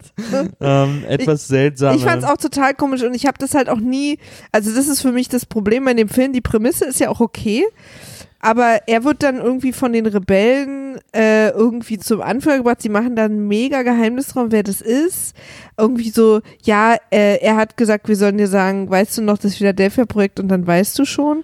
Und dann bringen sie ihn zu dem Wissenschaftler, aber der Wissenschaftler kann doch eigentlich nicht wissen, dass er an dem Tag in der Zukunft auftauchen wird, weil woher soll er das wissen? Ja. weil das Experiment, auch wenn das stattgefunden hat, also es macht überhaupt keinen Sinn, dass, er, dass der Arzt weiß, dass er da ist. Ja. Ähm, aber er ist trotzdem irgendwie der Anführer der Rebellen und sie reden dann irgendwie kurz und dann wohnt er aber irgendwie bei seinem Pseudo-Love-Interest und die sitzen dann halt abends zusammen. Da gibt es auch wieder so eine geile Montage, wo Ja. sie erst an einem Tisch und am anderen sitzen. Hm.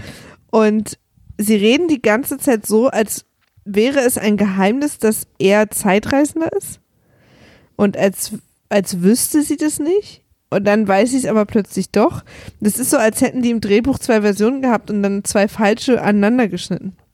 Ja, es ist auch deswegen irgendwie so sinnlos, weil keiner weiß so richtig, wo er herkommt, was er macht und so. Aber alle Rebellen sind sofort bereit, ihr Leben für ihn zu opfern. Ja. Und Alle lassen sich für ihn auch die ganze gar Zeit nicht. erschießen. Ja, und sie wissen ja auch gar nicht, warum. Ja, Also und das zwar, fand ich auch so verwirrend. Ja, und vor allem hat er mit dem Prof auch noch äh, so, eine, so eine Diskussion, bevor er dann beschließt, ja, ich gehe jetzt da zu dieser Zeitreisemaschine und lass mich da hinbeamen, um das alles zu verhindern und so.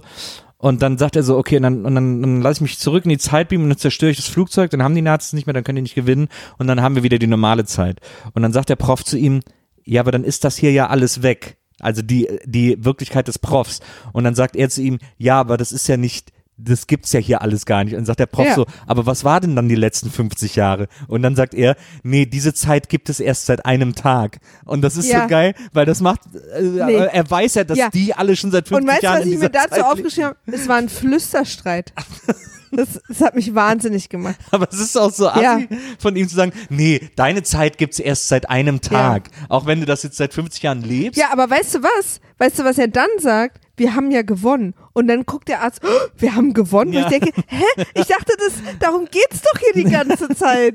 Weil er dann plötzlich, ach so, ja, na dann macht es mal. Ja, ja, genau. Und ich denke, ey, aber worum soll es denn sonst gehen? Warum sollte, also worum, ja, also er ist quasi in dieser Parallelwelt äh, 1993 und die Idee ist jetzt, dass er zu diesem Unfall 1941 zurückreist nach Wiesbaden, verhindert, dass die Nazis äh, diesen, diesen äh, Stealth-Bomber benutzen können Ja. und, äh, und damit quasi alles wieder rückgängig machen.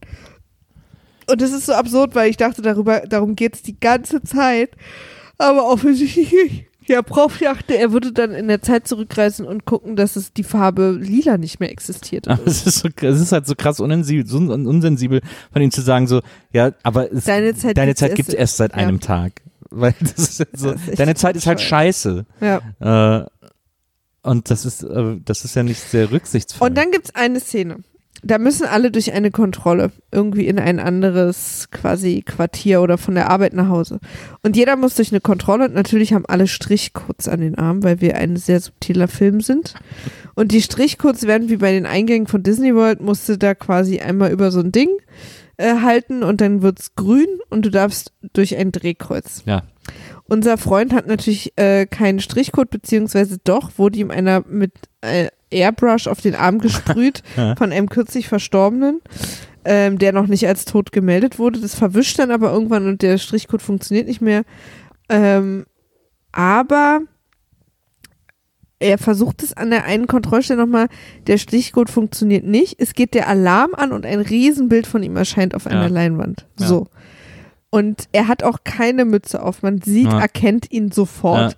Man sieht sofort, ist Alarm, Alarm äh, irgendwie. Man weiß, wo der Alarm war, weil dieses eine Drehkreuz und sofort gleichzeitig springt ein Riesenbild von ihm auf die Leinwand. Und ein Licht auf ihn geht an. und ein Licht geht an auf ihn. Daraufhin gibt es eine kleine Rangelei und sein Love Interest zieht schnell ihren Barcode durch ja, und, und dann wird's grün ja. Und dann alle wieder so. und so, dann sind alle wieder so beruhigt und Ja. alle gehen weiter und er kann einfach weitergehen. Und ich dachte, so wollen die mich jetzt gerade verarschen, weil es hatten sich schon Leute mit Pistolen um ihn ja, ja, rumgeschart, genau. Aber ja nicht, weil das Drehkreuz nicht grün wird, sondern weil er ja der Typ auf dem Bild ist. Und das hat ja ihr Durchziehen des äh, Strichcodes nicht verändert. Das war eine Vor sehr allem- verwirrende Szene. Vor allem, was ist, ist kein System auf der Welt, bei keinem Freizeitpark, bei keinem Schwimmbad, aber schon auch nicht, als ich Kind war, äh, wo man, n- wo man einen Barcode über irgendwas ziehen musste, hat so funktioniert, dass du den drüber ziehst und dann direkt nochmal drüber ziehen kannst, damit du auch nochmal durchgehen kannst. Also, dass ich Zumal sie mit auch einem, in einem falschen Gang war. ja, damit Ja. Ich, dass ich mit einem Barcode 20 Leute irgendwie durchlassen kann. Das, so gehen Barcodes halt nicht. Auch Ja. drei, vor allem im äh, rückschrittlichen Nazi-Deutschland 1993 auch nicht. Nazi-Amerika, Entschuldigung. Ja. Das ist, also das, ah, das sind leider so ein paar Stellen. Ich muss ehrlich sagen, ich habe ein gewisse, ich tendiere zu einem positiven Gefühl diesem Film gegenüber. Ich weiß ehrlich gesagt nicht genau warum, aber ich fand den irgendwie auch nicht. Also es gibt dann diesen Schlussfight, sie fliegen dann durch einen Time-Tunnel nach Wiesbaden 43, da stehen dann die Nazis alle am, am Flughafen und äh, bewundern diesen Stealth-Bomber, den sie mittlerweile auch schon mit so Nazi-Fahnen angemalt haben. Das ist übrigens der Sohn des Bösewichts, äh, der Vater des Bösewichts von 93, Genau. der der gleiche Schauspieler Genau. dann ist. Und, äh, und dann sind sie da und dann sieht der Sohn seinen Vater, äh, seinen jungen Vater, den er natürlich nie äh, getroffen hat, ähm, und sieht ihn da und geht dann sofort auch zu ihm hin. Das, also, und vor allem, dass Vater Verhält, und Sohn sich, verhält, sich auch plötzlich, aussehen. verhält sich auch plötzlich so dumm. Ja, ja. Er ist bis jetzt sonst immer so ein ganz gerissener, ja. irgendwie komischer, aber gerissener Typ. Und da verhält er sich dann, er tau taumelt aus diesem Zeitloch raus und brüllt rum, nicht schießen, ne, diesen Mann Ja. auf den Vater, Vater. Ja. Und man denkt so, warum bist du denn jetzt auch verrückt Ja, geworden? er geht dann zu mir und sagt, Vater, und er so, wer sind Sie? Ich bin's, Willi, dein Sohn. und er so, ich hab ich habe gar keinen Sohn. Und das ist so, wow, also ich meine, wieso, das weiß er doch, also Willi. Er weiß, Willi dass weiß da doch, dass sein Vater, Vater- ihn nicht kennen kann, vor allem nicht in einem Alter, in einem gleichen Alter und das, da also gibt's- wieso geht er denn zu ihm hin? ich fand's auch total unlogisch. Und der Vater scheint aber äh, irgendwie eine gewisse Ethik zu haben, weil dem das dann alles, Ja. der wird so ein paar Mal so gezeigt, als würde dem das so gar nicht passen mit dem Flugzeug und so. Ja. Ähm, und dann pullt der Film ein Zurück in die Zukunft. Ja, also äh, David äh, sprengt dann den Stealth weiter in die Luft, um das zu verhindern, will dann zurück zum Wurmloch, wird dabei angeschossen von dem äh, von dem 93er, also von Willi sozusagen. Und ähm, und hängt vor dem Zeitloch und dann kommt Willi auf ihn zu und will ihn äh, will ihn erschießen. Und ähm, David zieht kann mit letzter Kraft noch die Pistole hochheben. Und Willi denkt, er will ihn erschießen, sagt ja, nee, irgendwie so nicht und so. Und er hat aber einen ganz anderen Plan, denn aus der Ferne kommt der Vater von Willi angerannt und ähm, David mit letzter Kraft, bevor Willi reagieren kann, erschießt Willis Vater. Was natürlich dazu führt, dass Willi durch einen seltsamen Nebenarm, der aus dem Wurmloch geschossen Auch kommt, sehr merkwürdig. ähm, aufgelöst ich hätte es wird. viel cooler gefunden, wenn er sich einfach so aufgelöst Absolut, hätte. aufgelöst wird, weil wenn sein Vater tot ist, kann es ihn ja auch nie gegeben haben. Genau, und dann äh, kriecht er durchs Wurmloch wieder zurück nach Hause und plötzlich sind wir wieder im Superweichzeichner. Ja. Und offensichtlich holt irgendwie der Arzt ihn mit dem Auto an der Wurmlochstation ab und fährt ihn dann zum Baseballspiel seines Sohns, der auf keine Ahnung wie viele Tage oder was alleine war. Es ist sehr, sehr Auch das ist auch völlig unklar. Also, weil Wäre wie lange so war er denn gewesen, jetzt wenn weg? der einfach wieder in dieser Küche aufgewacht Genau. wäre. Wie lange war er denn jetzt weg? Und was hat man dem Sohn gesagt? Ja, dein Vater war jetzt gerade weg. Der ist aber wieder da. Ja, weil es gibt dann so ein Romcom am, am, am, am äh, Zaun langlaufen von so einem Vater Naja. bis, bis zum Ende des Zauns, damit sie sich umarmen können. Das war alles sehr merkwürdig. Und dann ist aber auch, um uns zu beruhigen, ist dann sozusagen sein Love Interest aus dem Parallel 93 ist jetzt als normale Hausfrau auch auf diesem Baseballplatz und wir sehen, aha, er hat, er hat sogar eine Mit neue Liebe Kind. gefunden. Und wir äh, können da jetzt also von ausgehen, weil der Zufall ja sehr groß sein müsste, dass sie auch Witwe ist. Ja. Dass es da jetzt eine richtig harte Affäre mit Fremdgehen und äh, Nein, das wird, das wird eine große am Ende Liebe, das wird eine große Liebe. Das ist ja, also Maria. Wir wollen doch die Leute hier on a, on a positive note entlassen. Aber wir wissen ja auch, dass David, unser Protagonist, äh, psychologisch schwer, der wird richtig PTSD. Da das stimmt. Da Da hat der Probleme Prof noch eine. Menge zu tun. Ja. Das war also das Philadelphia-Experiment Teil 2. Äh, Ich will dich heute mal was anderes fragen. Sonst frage ich dich ja immer, würdest du den Film weiterempfehlen? Hat er dir gefallen? Und das wissen wir. Wir haben das ja, ja alle mitbekommen, dass der für dich jetzt in deinen großen Filmekanon kommt. Aber ähm, wie sehr vermisst oder bereust du es, Teil 1 nicht gesehen zu haben? ich bin ein bisschen neugierig. Weil du auch erzählt hast, dass das ein toller Film war.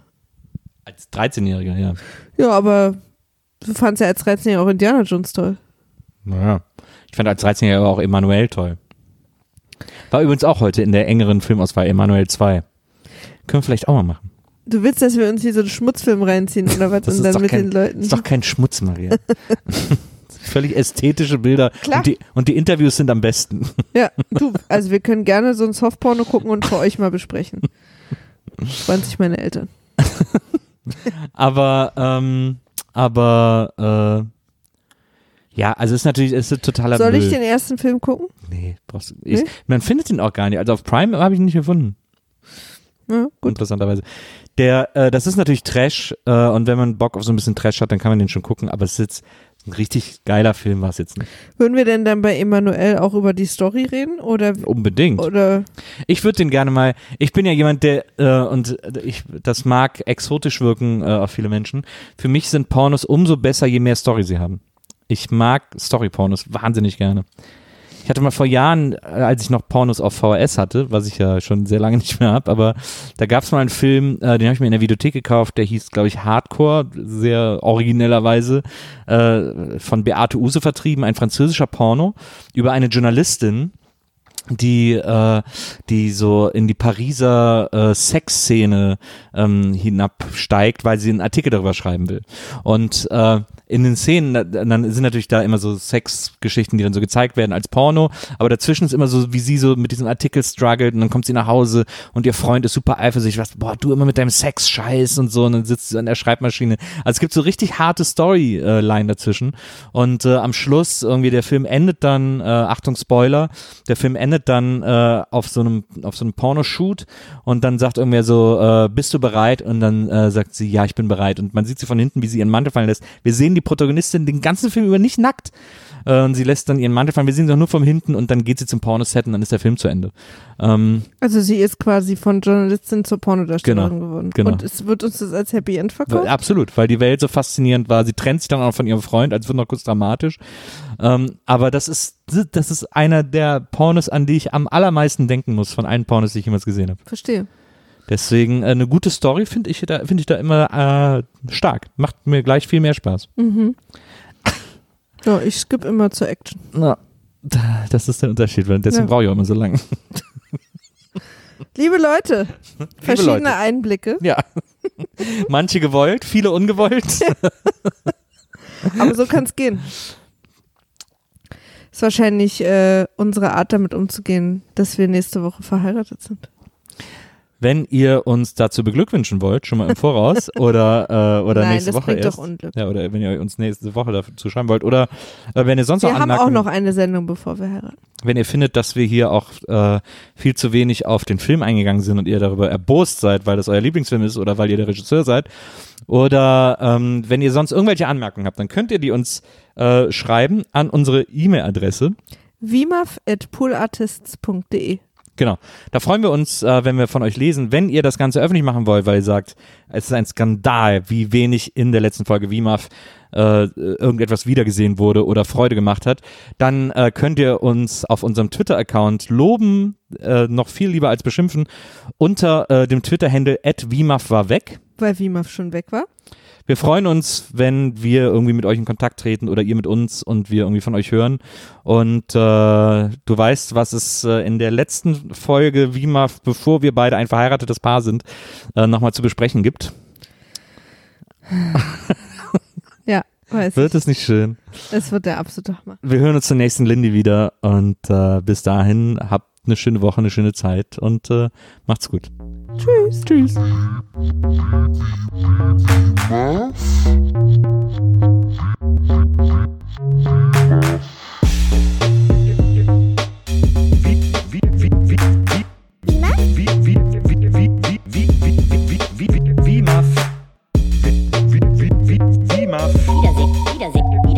Freude.